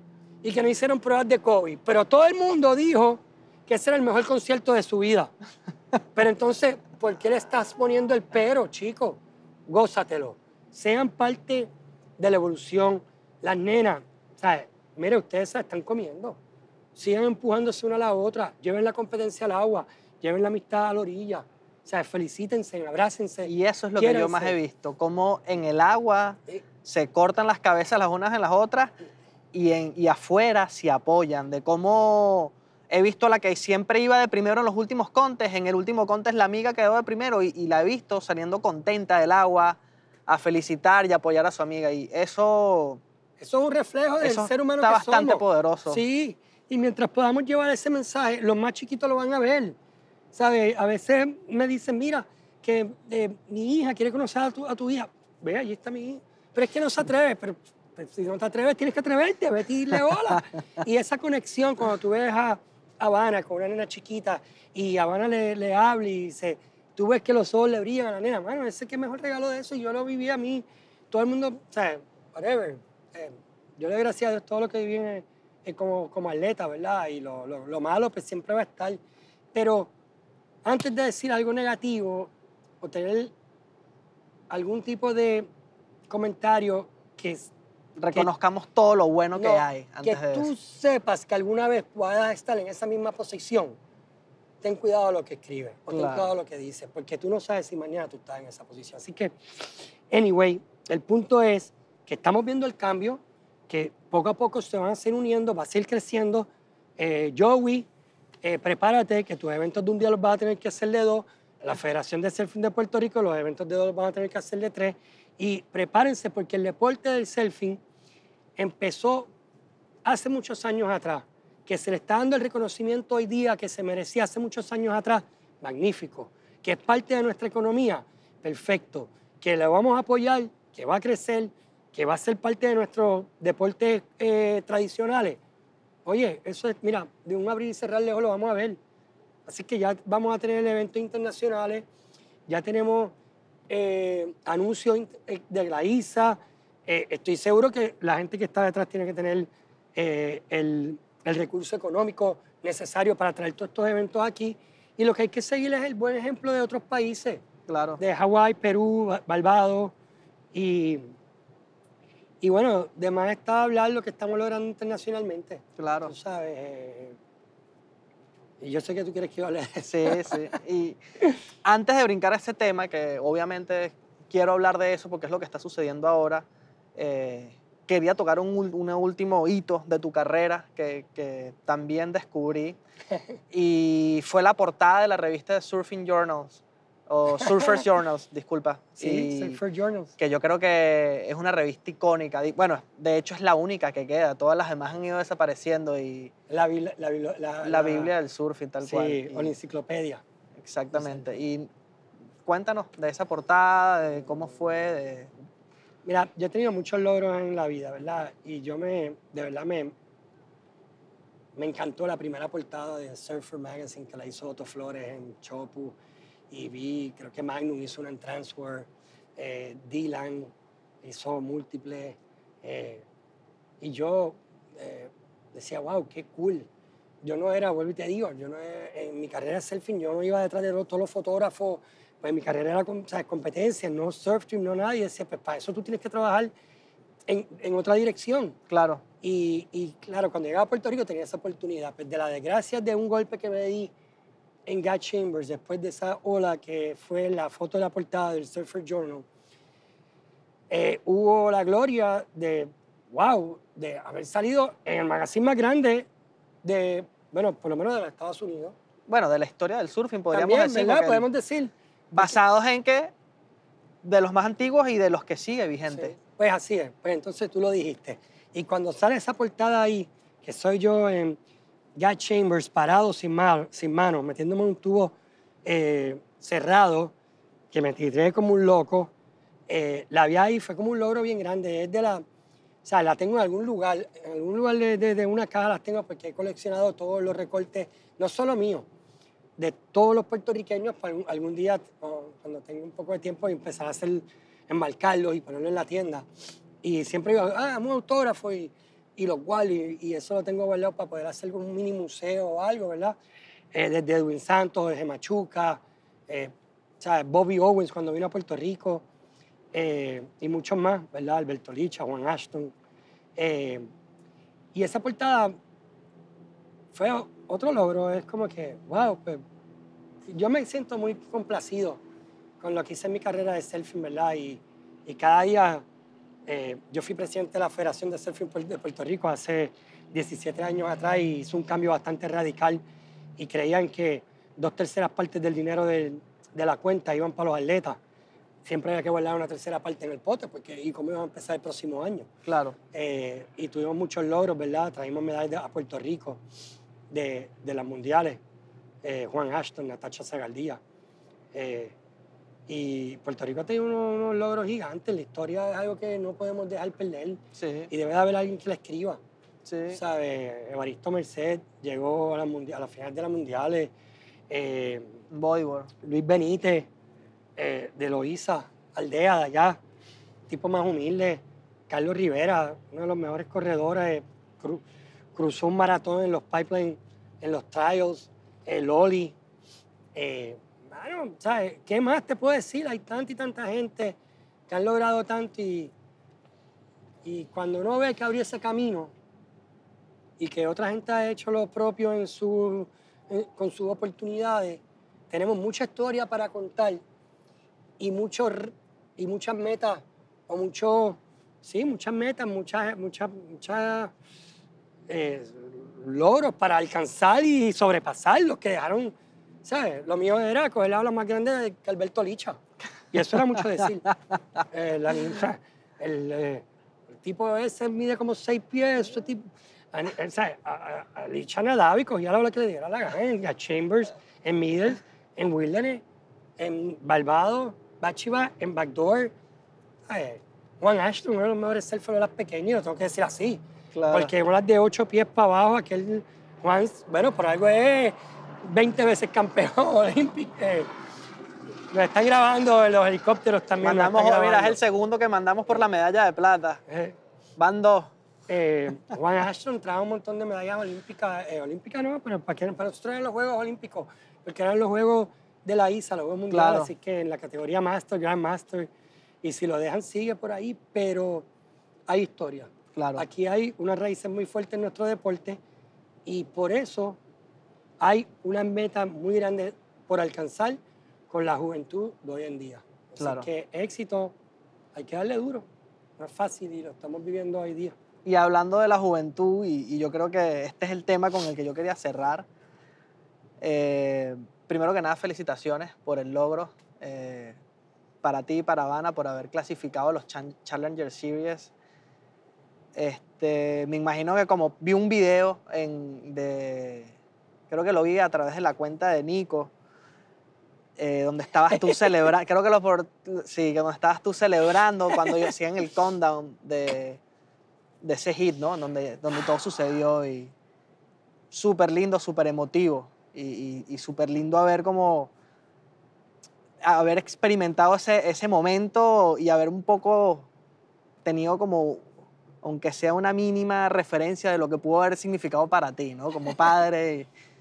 Y, y me pregunto que, wow, este, este pana se vi- viajó el mundo y recorrió el mundo surfeando las increíbles en su vida y ahorita tiene como que una oportunidad de hacerlo nuevamente con su hija y cuéntanos. Sí. Es un.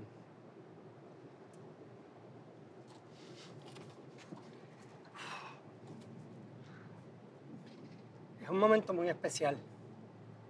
Y te, te quiebra la, la voz, te rompe, ¿sabes? Te controla los sentimientos y. al ser familiar es algo. Es algo bien, bien, bien lindo, ¿verdad? y es bien difícil también. La gente cree que esto es fácil, pero eh, yo tuve a mi hija hace 22 años con su mamá, ¿verdad? Si no, no la podía haber tenido, ¿verdad? Eh, y siempre yo quise enseñarle a mi hija que lo más importante era ser una buena persona. Lo primero. Segundo, estudiar. Eh, y tercero, alcanzar tus tu metas. Eh, yo era un freak con Habana en el voleibol. Yo le tenía dos pares de tenis diferentes. Uno para la cancha y otro para cuando saliera de la cancha. Claro, O sea, los tenis de la cancha eran para la cancha, claro. para que no perdieran grip, tú sabes. Yo tenía, si era un eh, equipo de escuela, eh, dos uniformes. Si era de, de club, tres uniformes. ¿sabes? Cámbiate la camisa y ponte, ¿sabes? Yo, era un, sea, yo siempre he sido entregado en todo, como persona, y, y eso lo tengo que reflejar como padre. Eh, y un día Habana llegó a casa, se estaba lastimando las rodillas por su crecimiento y dando todo en la cancha en, el, en un equipo donde por X o Y no ganaban, pero entonces cuando iba al equipo bueno las tenían en el banco. Entonces era como que, papi, estoy en el mejor equipo en el banco, o estoy en el peor, o sea, o estoy en un equipo más débil matándome. Y por unas lesiones que tuve en la rodilla, y no va a decir frustración, porque ya nunca de lo demostró así. Un día llegó a la casa y digo, no quiero hacer esto más. Habana se paró una tabla de los dos años, de, de, de niña, de los tres meses, yo la monté, ¿sabes? Eh, eh, en una tabla, en, en- en Culebra, ¿verdad? Eh, y empieza este deporte del selfie, donde es un deporte individual, donde nada más gana uno y donde pasan muchas cosas. O sea, cuando gana uno, uno nada más está feliz. Un solo grupo está feliz, o todos los que están detrás de feliz también, ¿verdad? Claro. Eh, y Habana pues empezó a competir y tuvo una meta, ¿verdad? De representar a Puerto Rico. Eh, representó a Puerto Rico en Oceanside, eh, en las mundiales de la en, eh, ISA, llegó número 15. Eh, eso fue su primer logro. Ok. Después ser campeona nacional eh, y por ahí empezó todo. Eh, el otro día me hicieron una entrevista a una revista, se llama Zona, donde tuve la oportunidad de poder hablar de la verdad, Ok. ¿verdad? de la verdad de lo que está detrás de todo esto, que nadie la conoce. Y, y voy a aprovechar, como vamos a cerrar con esto, es algo muy especial y quiero abarcar todo el tema de cuando un padre entra en la vida de un hijo y es parte de los sueños de ellos.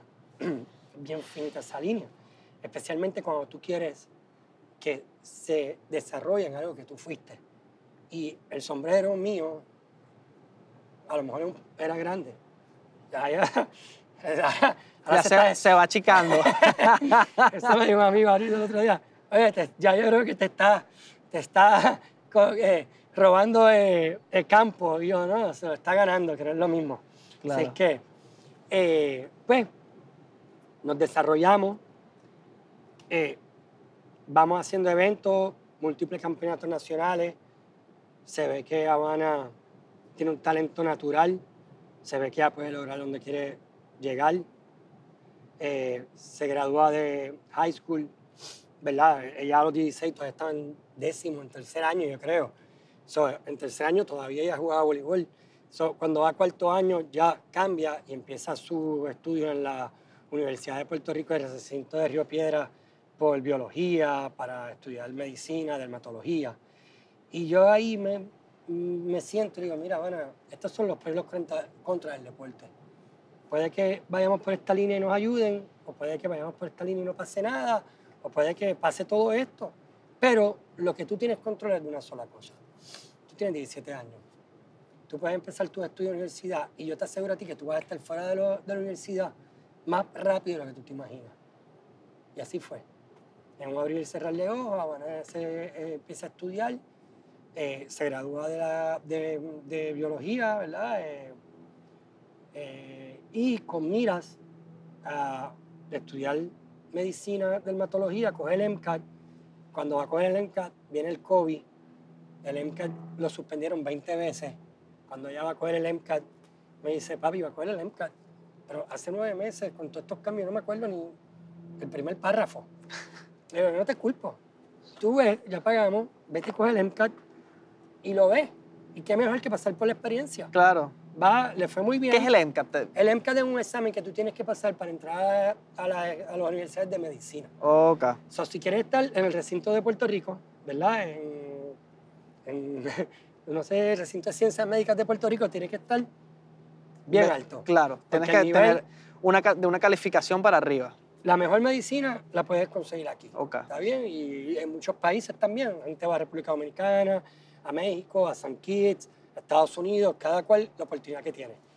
Y eh, con eso, pues, entramos, lo hicimos, falló por poco, no fue tan malo, pero surge el COVID y le da una oportunidad bien grande a Habana. Primero vino María.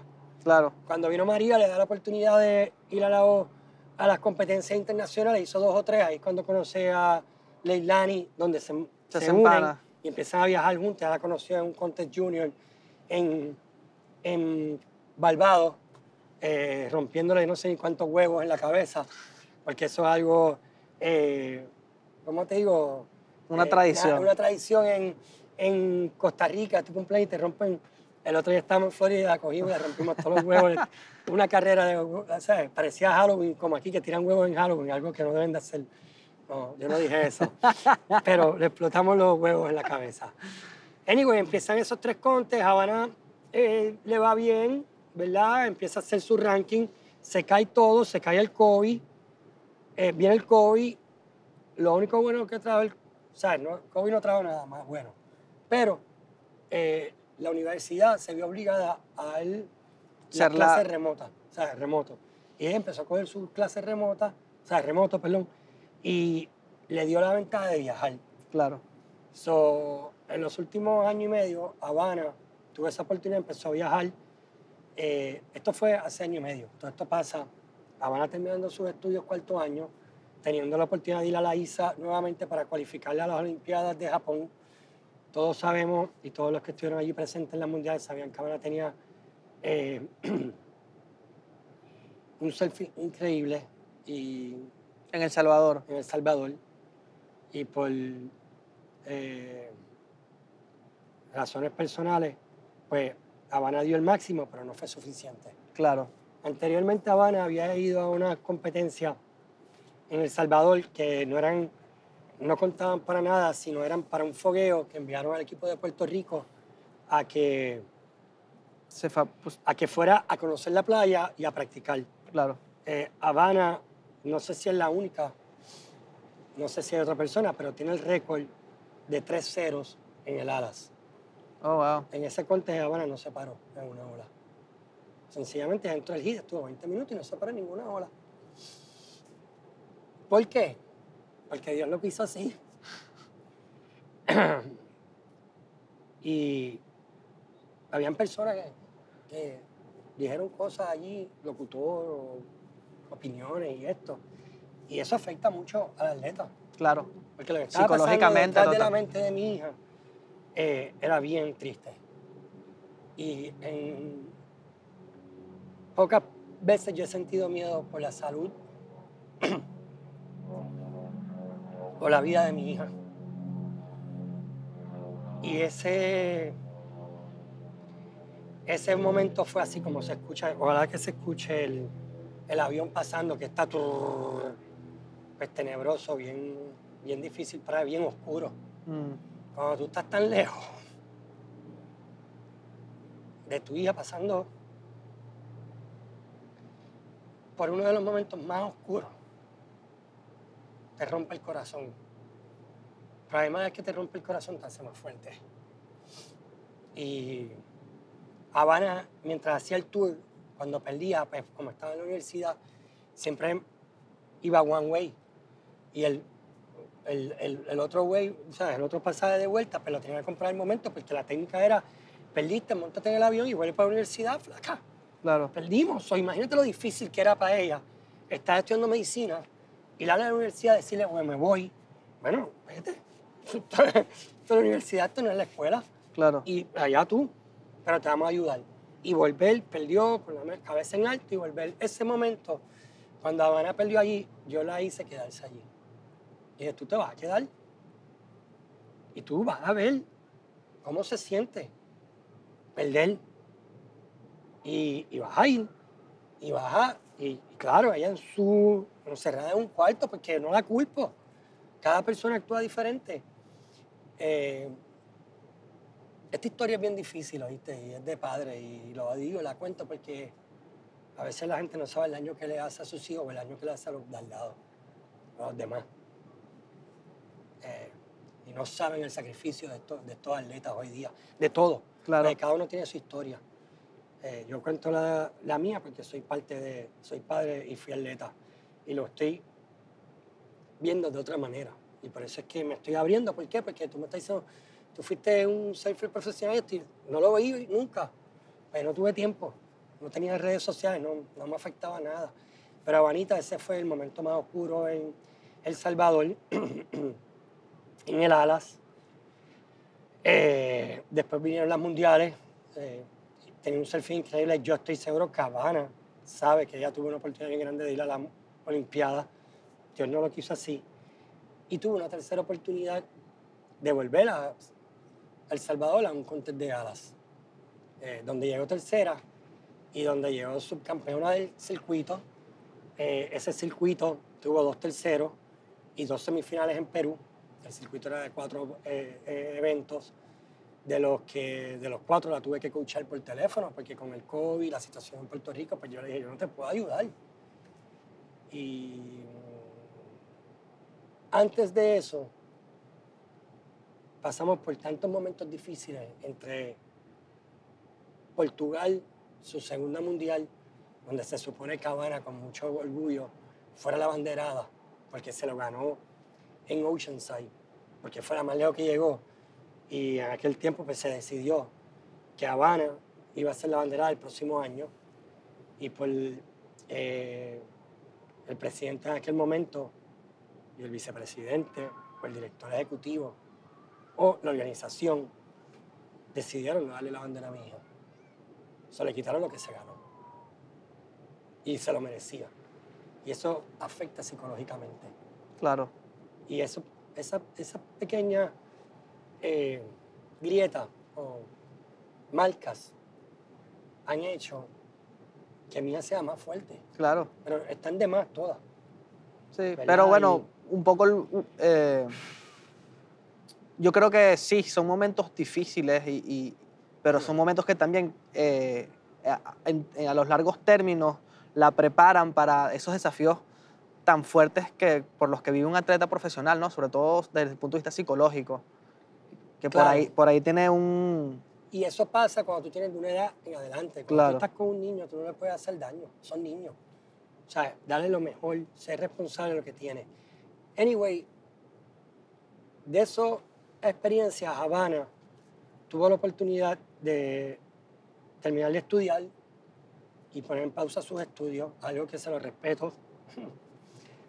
y vuelve los sentimientos. Porque tú como padre, tú sabes que tu hija tiene tremendos estudios, tremendo, es inteligente, sabes lo importante que es tener una carrera para sostener una familia Y ella le quiere dar no menos de lo que yo le di a ella, que no está obligada a hacerlo, pero yo lo hice por, por, porque yo lo tuve y se lo daba a ella y me siento súper orgulloso, igual que su mamá, de que ha dado lo que, ha podido, lo que hemos podido dar como padre y madre, y todo, tú sabes, mi esposa, nuestra familia, hemos hecho lo mejor por ella y, y por nosotros mismos, y nos decidimos a, a darle un chance a esto. Eh, y ahí, en ese espacio tan oscuro, Habana y yo chocamos. Claro.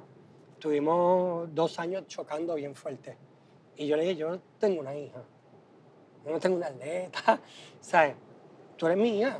¿Sabes? Tú lo quieres. Vete y hazlo tú sola. Yo lo hice ya y no soy ni coach, ni a mí. O sea, yo no soy... Yo soy tu papá y yo estoy dispuesto a perder. O sea, yo estoy dispuesto a ser tu papá, a perderte como hija y ser todo lo demás que tú quieres que yo sea, porque estábamos chocando. O sea, yo como coach soy muy intenso. Como persona soy muy intenso. Los que me conocen saben la pasión con la que yo vivo en todo. O sea, para, mí, para tumbarme a mí,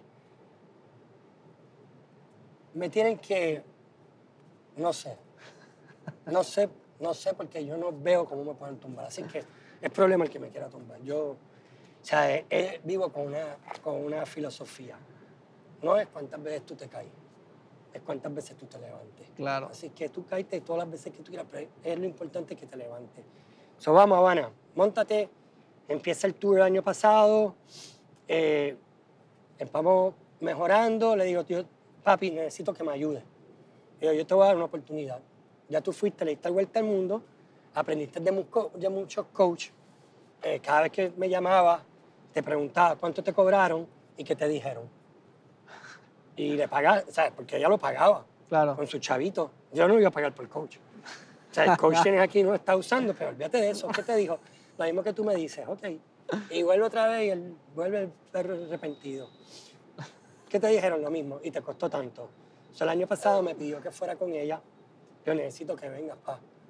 Veo a todo el mundo. con coaches, con padres, con apoyo. Digo, ¿sabes qué? Te voy a prometer algo. El año que viene te voy a ayudar de seguro, que es 2022. Pero déjame ver si ahora, 2021, puedo hacer algo. Y hice un sacrificio y me monté en el avión y la, la fui a ayudé. Tuvimos buenos resultados. También, como Leilani era parte de ella, o sea, viajan juntos, Claro. pues me vio obligado. Y no obligado, a mí me encanta. Leilani, te quiero. O sea, tú sabes que tú eres la única que dejo que me hables como tú me hablas. Eh, Leilani y yo hemos hecho un, un bonding bien bonito y, y una confianza y, y la, y la he coachado a ella y me, me, me enorgullece ayudarla a ella porque va a ayudar mucho a mi hija. O sea, imagínate tú viajando con tu hija, con la mejor amiga, que le puedes ganar, eliminar a tu hija, y tú estás en el medio de todo este jamón, el jamón del sándwich, y tu hija por acá y allá, y vamos por encima, y las dos nunca dejaron de pensar en cualificar las dos, y yo nunca dejé de ayudar a las dos. Y Leilani escucha mucho, y gracias Leilani por darme la confianza de, de poder hablar como te hablo, porque le, le hablo un poco fuerte, pero a ella le gusta. Le hablar como coach, y después ahí lo dejamos y nos vamos para casa y se acabó el tema y ayudar a Habana nuevamente me enorgullece y estoy lleno, o sea, mi corazón, o sea, no cabe en mi, en mi ¿sabes? Yo, yo, yo, yo mido de pecho como tres pulgadas más. Lo que nosotros hemos logrado ha sido con mucho sacrificio, muchos días de, de aceptarnos uno al otro. Eh, hemos tenido unos intercambios de los más fuertes en la carretera. Ella sabe que yo la amo. Pero yo he aprendido a vivir un coach y un padre. Ella también lo ha logrado. Nos falta mucho por aprender, no somos perfectos. Yo no soy perfecto, Ana no es perfecta, pero lo estamos logrando. Y ese es el resultado de lo que hicimos. Y lo que hicimos fue un, eh, trabajo en equipo de tres personas. Leilani, gracias. Amana, gracias. Carlos, gracias. Y me tengo que dar las gracias mismo porque todos nos crecimos, todos aprendimos, todos tuvimos siempre en la meta lograrlo. Cada cual por su, por, por su interés propio, por su misión, por su, por su orgullo, por su bandera. O sea, Leilani por lo que quería, Habana no es muy expresiva. Habana no te dice voy a ganar el contest. Leilani te dice les voy a ganar a todos. O sea, que tú tienes dos personas bien diferentes. Y tú ves a Leilani, vamos a partir esto, y tú Habana acá.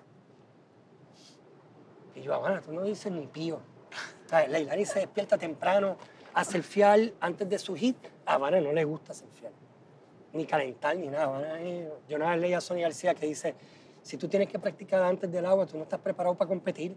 Tú vas directo.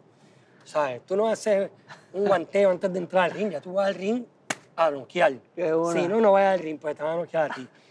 Y primero Jacksonville. Wow, me escucho eso y también pienso cómo te forma a ti eso como coach también, ¿no? Tener así simultáneamente dos personas, dos atletas con personalidades distintas, con metodologías distintas y cómo tú, cómo te ayuda eso a ti a, ser versátil, ¿no? Y bueno, quitando que también tienes eh, el attachment emocional por, por ambas. yo descubrí que soy un buen coach con Leilani, no con mi hija.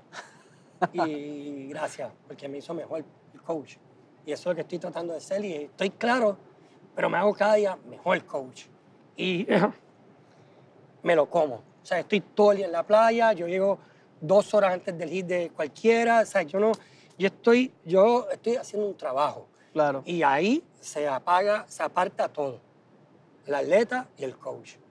Y, y, y eso me ha ayudado vamos a Jacksonville, llegamos noveno, vamos a otra competencia, llegamos quinto, va a Pismo, trato de coacharla, no veo, le digo, hazte esto, no, papá, quiero hacer esto, yo no veo eso, Ana, yo veo esto, papá, pero yo veo esto, yo, yo veo esto, haz lo que tú estás viendo, pero muévete rápido, se movió, pero no se movió a tiempo, y claro, después de Pismo viene el morro, después del morro viene el coco, y después viene Balbado, donde hicimos historia. Y siempre ya tenía Balbado como yo lo voy a hacer. Leilani y Habana vinieron a Puerto Rico, estuvieron una semana entrenando. Eh, eso una contra la otra, midiéndose bien duro. Eh, fuimos a, a Barbados los tres. Eh, en Coco Beach hicieron muy bien. Habana, con todo lo que estábamos viviendo y todos los puños que le dimos al aire y todas las discusiones que tuvimos, se pudo recomponer y yo también hizo bien porque las olas allí son las peores. Eh, es difícil, es bien difícil estar en la, en, la carretera, en estos contes con tu hija y queriendo que, sabiendo que ella tiene unas metas bien grandes y cuando llegamos a Balbado, eh, te cuento que llegamos, llegamos a Balbado a ver, o sea, ya habiendo pasado por unas cosas personales y, y que están allá afuera que nosotros queremos ignorar. Claro, porque eh, esta es mi hija que no tiene el silent, pero eh, dame, estoy hablando de ti, te llamo ya mismo. Hablando del rey de Roma. Ok, tienes un segundo, dime.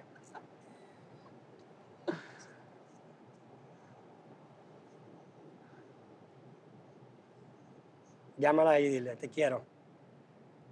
mira, hablamos ahorita de eso, te quiero, vamos por encima. Está bien, pues lo hacemos ahorita. Yo le pregunto. Ve, e, esto es bye, te quiero. 24-7. No sabes si te están llamando para un coaching. Así que, mira, papi, acabo de salir de fiar esto. Anyway, es mi hija. Hay que contestarlo. Y por eso no está silent. so, llego allí con esta responsabilidad de coach. Necesitamos hacer quarterfinals. En Puerto Rico, quarterfinals o mejor, La Habana, quarterfinals o mejor. Llegamos a Barbados, hago los cómputos me equivoqué, Habana. Diablo, como le, ¿sabes? como le digo a Habana que tiene que hacer semifinales sin que sea una presión? Voy y le digo, Habana, tengo, te tengo que decir algo, pero te lo tengo que decir eh, sobre la competencia. Eh, tienes que llegar a semifinales o mejor. Si no, no entramos. Ah, ok. Madurando. ok. So, lo logramos. Llegamos a la semifinal, yo sé que van a poder haber ganado el contest, pero quería ganar el contest antes de ganar el hit de la semifinal. Las dos cualifican, Leilani cualifica. La emoción estuvo increíble, esos cinco segundos que pasaron fueron los más largos, 20 segundos que pasaron fueron los más largos con Soy. Yo estaba en un área donde estaban todos los locales y yo sé que había un chamaco que era que es pescador y yo sé que sabe leer el mar y lo agarré y le dije, "Pal- párate al lado mío, eh, eh, párate al lado mío eh, y dime cómo se está moviendo el mar, porque yo sé lo que tengo que hacer, pero yo no conozco el mar 100%, pero yo lo conozco, he ido- muchas veces al Bado y me encanta. De hecho, competí, la pasé súper bien, así que me lo gocé. Pero el ver que ahora está tan enfocada, después de estar enfermo una semana con un catarro que la tumbó, eh, para que ustedes vean, o para que veas que no es tan fácil, y esto es lo más grande que nos ha pasado a nosotros. Tuvo una semana en cama en Barbados, En Barbados. antes del O sea, conte. antes del conte. Habana estuvo enferma desde el domingo y el jueves era su primer hit y todavía estaba enferma.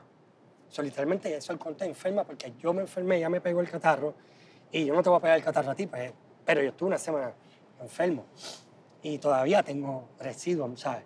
Y la voz. Así que imagínate lo noquia que estaba, que no se podía levantar a selfiear. Un día selfió por la tarde y me dijo, papi, no puedo respirar. Y yo como que, estás exagerando, pero me quedé callado porque yo sé que no está exagerando. O sea, yo no pensé ni que eso era una excusa para perder. O sea, Habana fue, pasó el primer round, se creció, pasó el segundo round, siguió, y cada vez se veía esto pasando. Eh, cuando Leilani cualifica, se van al cuarto. ¿Cómo fue la actitud de ella a medida que iba pasando rounds y a medida que, que veías como que, sé yo, se veía como que iba construyendo en su confianza o...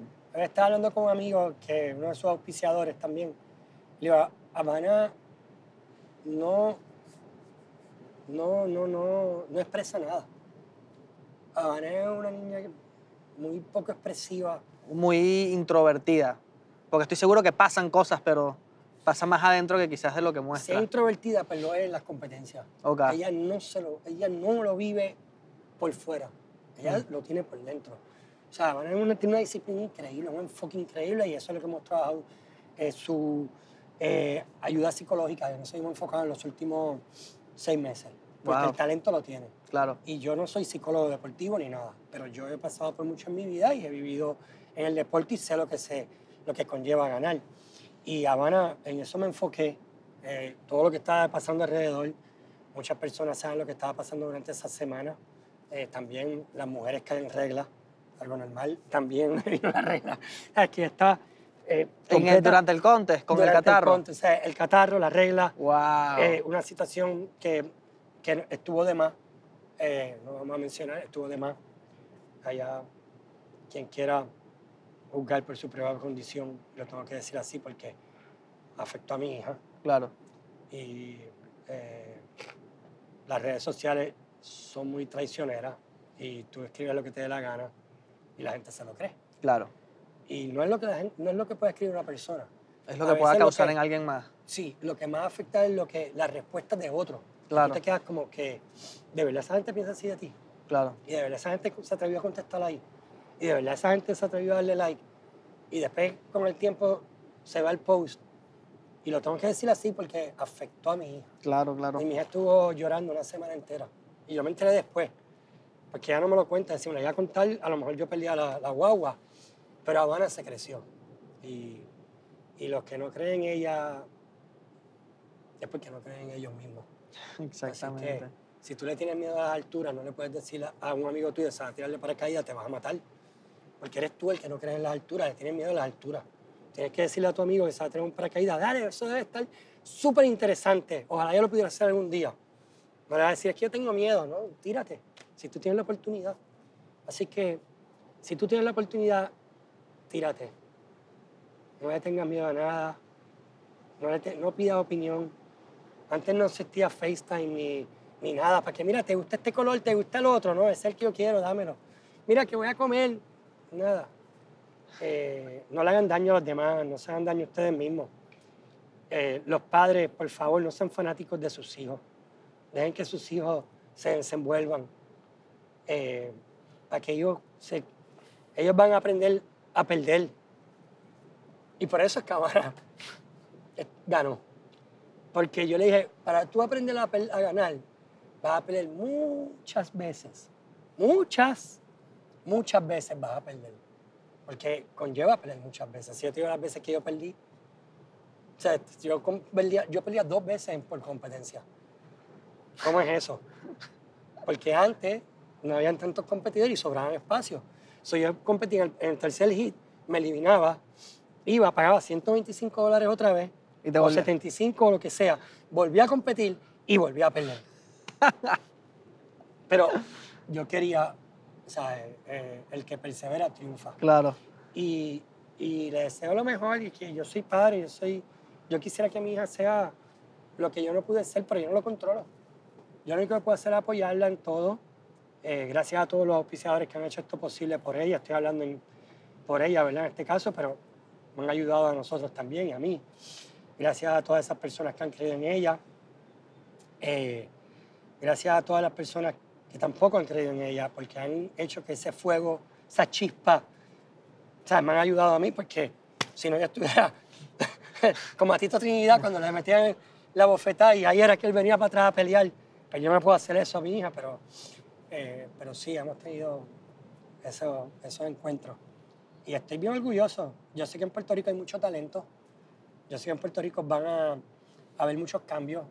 Yo sé que se van a, re- a reconocer estos atletas como atletas de alto rendimiento que están dando la vida y, y lo están dando por ellos y por Puerto Rico y eh, Habana. me-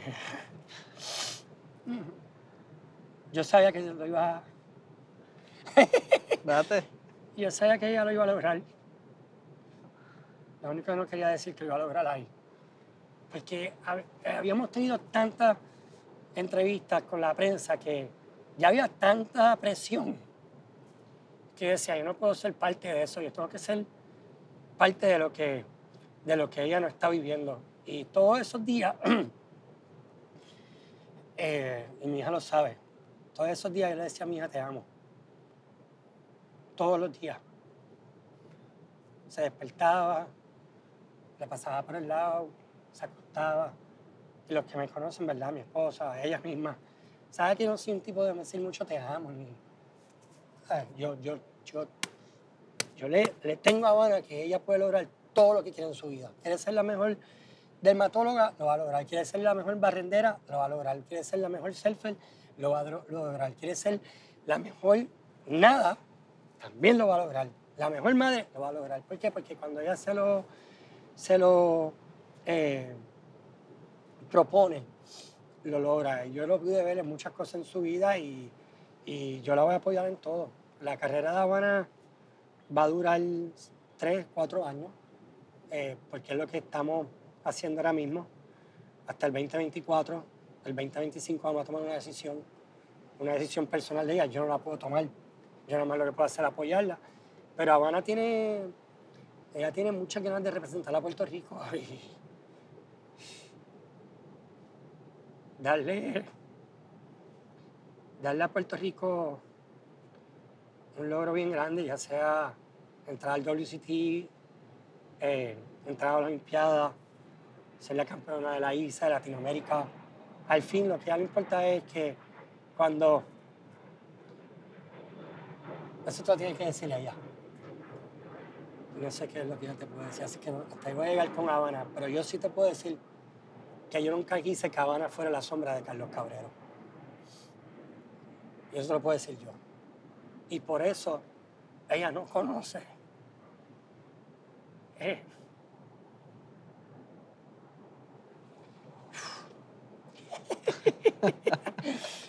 ella no sabe nada de mi carrera profesional. Qué egoísta he sido. A no contarle nada. A veces ella se, se, se lo, cuando, cuando lo dicen, tú no me habías dicho eso, se emociona más. Tú no me habías dicho esto, yo no sabía esto de ti. Yo no quiero que tú seas mi sombra, yo quiero que tú seas, Tu luz. sí, yo quiero que tú seas Habana Cabrero Carrión, Habana Elena Cabrero Carrión, la selfie, la persona que tú quieras ser. Y que la gente te mire a ti por tus logros, por lo que tú haces, así sea regalándole un pedazo de comida a alguien o haciendo todo lo que ella pueda hacer que no lo dice, ni lo postea, ni nada. Y, y créeme, Habana está bien consciente de todo el talento que existe en Puerto Rico y de todo lo que ella está haciendo, porque ella quiere abrir el camino. Claro. Y, y a veces me dicen, a hacer una entrevista con tu hija, esto, lo otro. No, yo no voy a hacer una entrevista con mi hija. ¿Tú quieres hacer una entrevista mía o una entrevista de Habana? No te dije eso a ti, a lo mejor. No, no. No, yo, pero- yo quería hacer la de Carlos y, y después voy por la de Habana. Pues qué bueno. Y por eso estamos aquí, estamos contando una historia. Así que todos los que puedan ver esta historia, gracias por darme la oportunidad de estar aquí. Un placer. Un placer de Gracias. nuestro, hermano, siempre. Gracias a Latinoamérica, gracias a todo el mundo. Y hablemos de surf. Otra cosa que te quería decir es que Carlos, pues Carlos era, era mucho más intenso y mucho más, pues quiero decir, más, más belicoso en el agua. Cuando nace, nace Habana, Carlos pues se tranquiliza un montón y pues no va a la playa con la misma intención de pues eh, ser el mejor, sino ahora lo que quiere es llevar a su hija a Habana, a ella ser la mejor. A veces me, me río porque veo a las generaciones nuevas y esta gente no, no saben lo intenso y lo demente que era el Carlos Cabrero que yo vi antes que Habana naciera. Eh, Carlos era un, o sea, era, por decirle, era un Andy Irons, o sea, un tipo que dentro y fuera del agua era súper intenso. Nunca me voy a olvidar que una vez estábamos en un cumpleaños en Ocean Park de, de Leslie Bulcián y un caco le dio un puño a Alejandro en el agua y se lo contamos a Carlos en la orilla. Carlos estaba con su esposa y Carlos le dijo a su esposa en aquel momento que era María, la mamá de Habana, le dijo, quédate aquí. Y Carlos se fue corriendo con nosotros por la playa y nos encontramos con los tipos dentro de más o menos la urbanización de Ocean Park. Y Carlos sin, sin pensarlo y sin ningún miedo alguno, aun cuando habían como 20 de ellos, pregunta, ¿cuál fue este? Y sin titubear le mete un puño en, la, en el mismo centro de la nariz al tipo y rompe el hielo de la pelea. Fue una experiencia inolvidable para mí. Carlos es como un, un, como un hermano mayor, un primo mayor que siempre me ha cuidado, nos ha cuidado a todos nosotros, nos ha enseñado cómo es que se hace, cómo es que se hace esto y, y lo admiro y lo quiero con cojones. Carlos, te quiero.